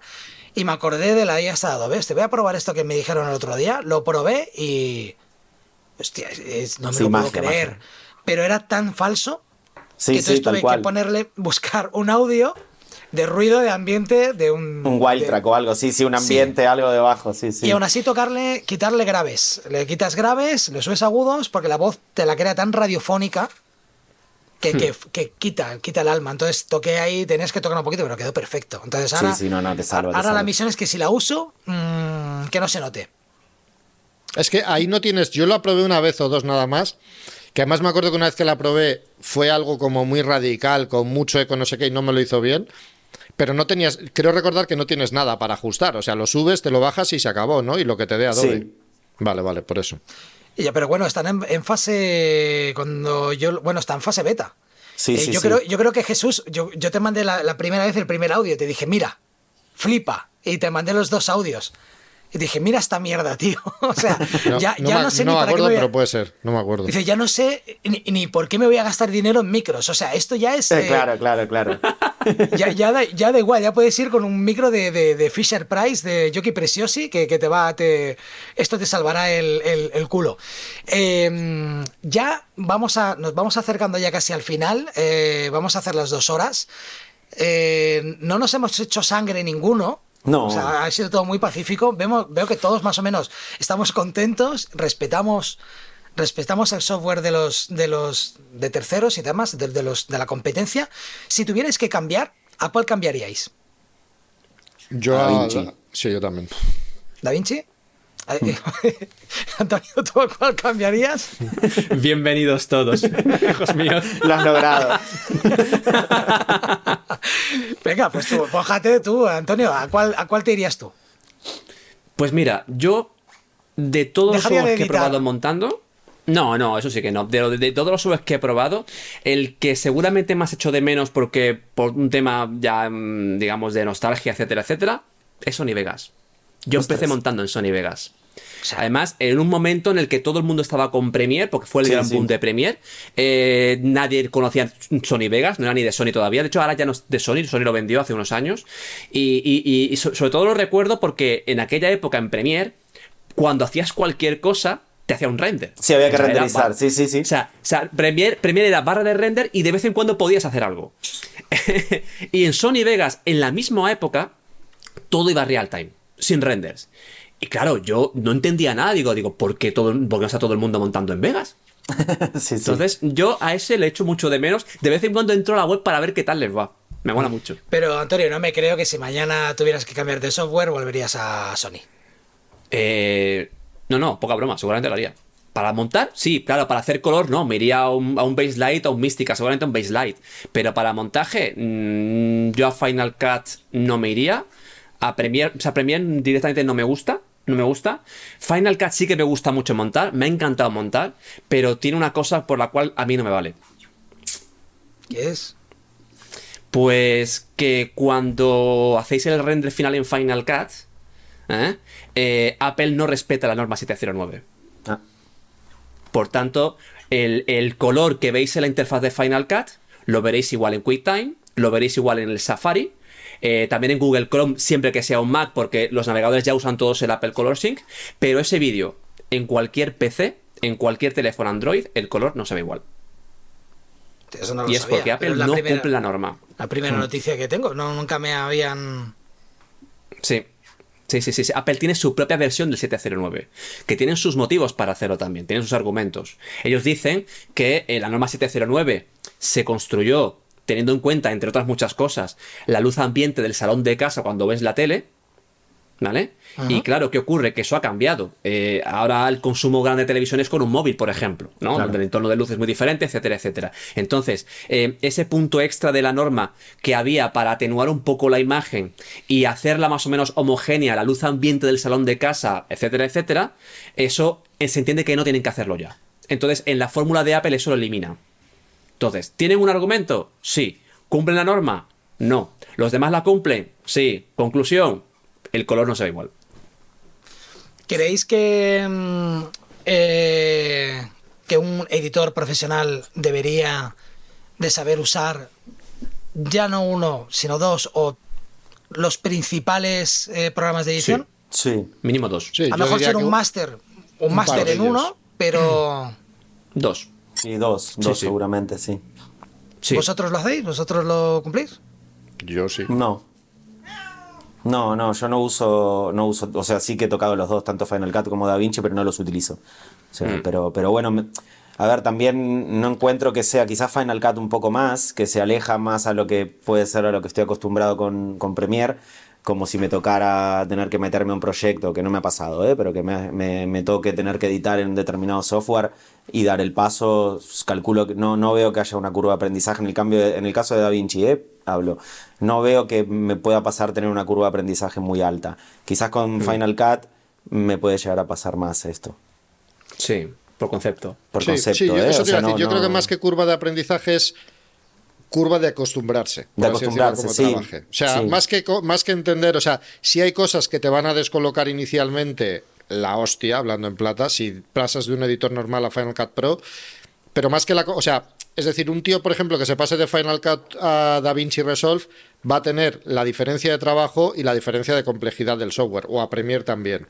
En el caso de Final, yo la parte de la complejidad del software la, la minimizaría, pero la parte de lógica de trabajo sí es muy distinta. Sí, y eso sí que te puedes Yo creo que volver es lo que, más, lo que más nos puede chocar, el workflow. El, Mm. A ver, ¿dónde, ¿dónde están mis archivos? ¿Qué, qué Claro. es la copia? ¿Qué es esto? ¿Dónde va? Cuando yo hago esto, ahora Mis porque esto crece. sí, sí. ¿Dónde están mis tracks? ¿Dónde están mis, Mis tracks? pistas, ¿dónde Devuélvanme están las mis pistas. pistas? Quiero mis 14 pistas para determinar Claro, videoclip. yo quiero desordenarlo todo acá ahora. ¿Por qué creéis, por qué creéis entonces que, que un programa que se supone que, bueno, que, que un editor profesional que tiene que saber a manejar varios, ¿por qué creéis que luego se genera tanto odio de un, de un de un programa a otro? Siempre ha sido, siempre ha existido este odio, ¿no? Ah, usas PC. Ah, Sí, no. Yo, yo el creo odio está en Twitter, tío. Sí, Claro. yo te iba a decir eso. Yo creo que al Y a final. lo mejor ahora a Twitch, a Twitch, ¿no? A la nueva, a, A lo mejor ahora se pasa todo ahí. sí, sí. Ah, Pero es que yo creo que eso, o sea, es que eso lo ves en cualquier cosa, te quiero decir. O sea, es como la gente que "Oh, odio los PCs o odio los Mac o todos los que tienen un Mac son retrasados mental. Porque todas esas cosas las escuchas muchas veces. O sea, son subnormales o no sé qué. Es gente que. Yo tengo Mac y no tengo nada más de Apple. O sea. Esto es lo otro que tengo de Apple en casa, porque el teclado incluso ya lo he cambiado. O sea, el teléfono Y eso que es más criticable de Apple, el ratón. ¿Qué? Sí, ¿y sabes por qué lo cogí? Porque los Logitech con el Bluetooth me iban fatal, tío. Este, yo este rato lo he criticado muchísimo, me pasé al Logitech MX Master Que y por luego tu llegó un culpa, punto en el Jesús, que yo por la tengo mano... este, ¿eh? Sí, Que por tu culpa yo tengo este. Eh, yo tenía problemas con el mano. iMac Intel que tenía, con ese MX Master. Desde que tengo el Mac Studio va genial. Sí, pero a mí sabes lo que me pasó, que me desacostumbré a él porque se me estropeó uno, me, lo, me esperé al Mm. siguiente Black Friday para comprarlo y yo no sé si en el tiempo ese me encogieron las manos o qué, que soy incapaz de usarlo ya. O sea, la última vez que me lo compré acababa con un dolor bestial aquí y hacía clics involuntarios derechos, tío. O sea, no me Ostras, llegaba pues, la mano. Por ergonomía es mejor porque te, te, te, te ro- te rota, te rota un poco la muñeca, ¿sabes? El de Apple es así. Sí, Claro. lo que pasa que, a ver, yo el de Apple lo cojo así y ya me he acostumbrado, pero te quiero decir que el, el problema del... O sea, si hicieran una versión del MX Master reducida a un 20% por decirte algo, probablemente me serviría, pero yo no tengo manos grandes, además, por eso es. Pues quién sabe, quién sabe. ¿Cuál tienes tú, Hernán?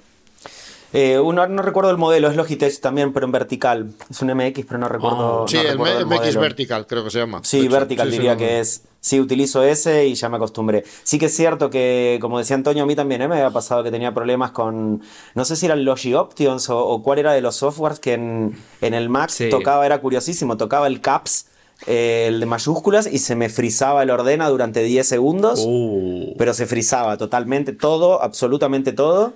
10 segundos, ¿eh? Contados, volví a aparecer. No, si estuve buscando ayuda por Force, no encontré a nadie que le pase. Y terminé, en- bueno, fueron actualizaciones de Mac, creo, y ahora con el Mac Studio sí que me va bien. Sí. Sí, hace cosas raras, ¿eh? Es Sí, una de sí. las cosas que no me gusta de. Pero me he acostumbrado al vertical, o sea, intenté con Wacoms, así con, tablet, con tabletas y no, no he podido. Y el, el vertical sí que me he acostumbrado. Y de hecho los teclados, yo me compré hace poco otra vez el MXX este mini, Sí. porque ya y ese a mí también me hace, o sea, no cosas raras, pero por ejemplo, cuando arranca el ordenador, si empiezo a escribir la contraseña no me lo coge al momento, o sea, no es como los teclados de Apple que es Sí. una, o sea, que parece que tienen Sí. cable casi. En este notas que hay Sí, un sí, es verdad, ¿eh? se nota un sí, poquito. sí. Van bien, pero se nota un poquito. Cierto. Bueno, yo es que yo ahora el problema que tengo con el teclado es eh, que ahora empiezo a trabajar con un... Me he pasado al portátil, como algunos de vosotros ya sabéis.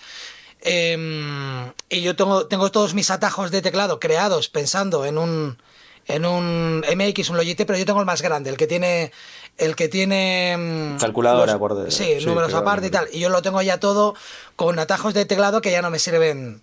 Me vuelvo loco cuando voy, cuando toco el portátil, parezco amateur. O sea, ya los atajos no me van, entonces tengo que volver Claro. a reconfigurarme. Eso sumado a que edito con una con una consola Loop Deck, pues eh, ya te cagas, porque cuando le pongo Claro. la Loop Deck ya tampoco me reconoce algunos atajos de teclados que me he creado yo. Claro. Con lo cual, al final, acaba uno diciendo, hostia, debería de, de saber utilizar los propios atajos de teclado, que ya lo, lo mínimo que me da el, el programa. Claro. Y no sé, y ahora, lo que me ocurre con el mouse, lo maravilloso de este, del MX, es el botón del medio, que lo tengo para, para Blade, para cortar el área que no puedo vivir sin él. O sea, no puedo Claro. vivir sin el botón ese central, pero bueno. Tras la publicidad Logitech, eh, nada. Publicidad eh, según se mire, ¿eh? Sí, Sí, te- sí, ¿eh? No sé yo si Bueno, van a, a ver. vender muchos de El No, salido reclamo tenía que parados. estar, ¿eh? El reclamo tenía que estar, yo lo iba a hacer también porque... No sé, Había- la verdad, la verdad es que el, el Magic Mouse, que aún lo tengo ahí, nunca lo vendí. eh, y era maravilloso moverte por la, por la línea de tiempo deslizando el dedo encima del... Como Claro, el trackpad, tres. por decir, ¿no? Claro. Sí. El scrolling es 360. Vale. Claro. Eso, y si tú tienes una aplicación como las de Better, eh, Better mm, Magic Better, había una, una aplicación que te permite Sí, Be- Better Touch, Better Touch Tool, algo así, ¿no? que tú puedes hacer el, el trima, o sea, el, el cortar el blade, lo puedes hacer, al final lo puedes hacer con, con tres dedos, porque Sí. también te detecta, digamos que Apple tiene capado su propio, su propio mouse. Sí, sí. Eh, te puedes acostumbrar a hacer eso perfectamente.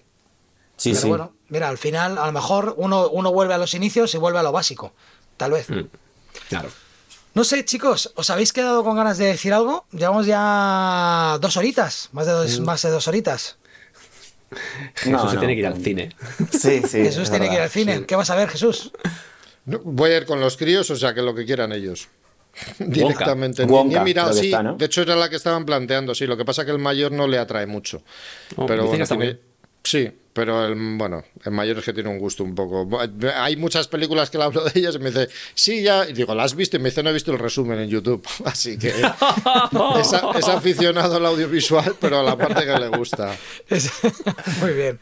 Eh, bueno, pues a lo mejor eh, lo que no te van a, a escoger es Oppenheimer. O una, o- Claro, o Napoleón. ¿To- ¿Todavía está Oppenheimer en los no, cines? no, Ah. a lo mejor está en alguna. Hostia, Napoleón. Napoleón debe ser. Mira que me mola Ridley Scott, pero tiene que ser un bonito tostón, ¿eh? Me han contado.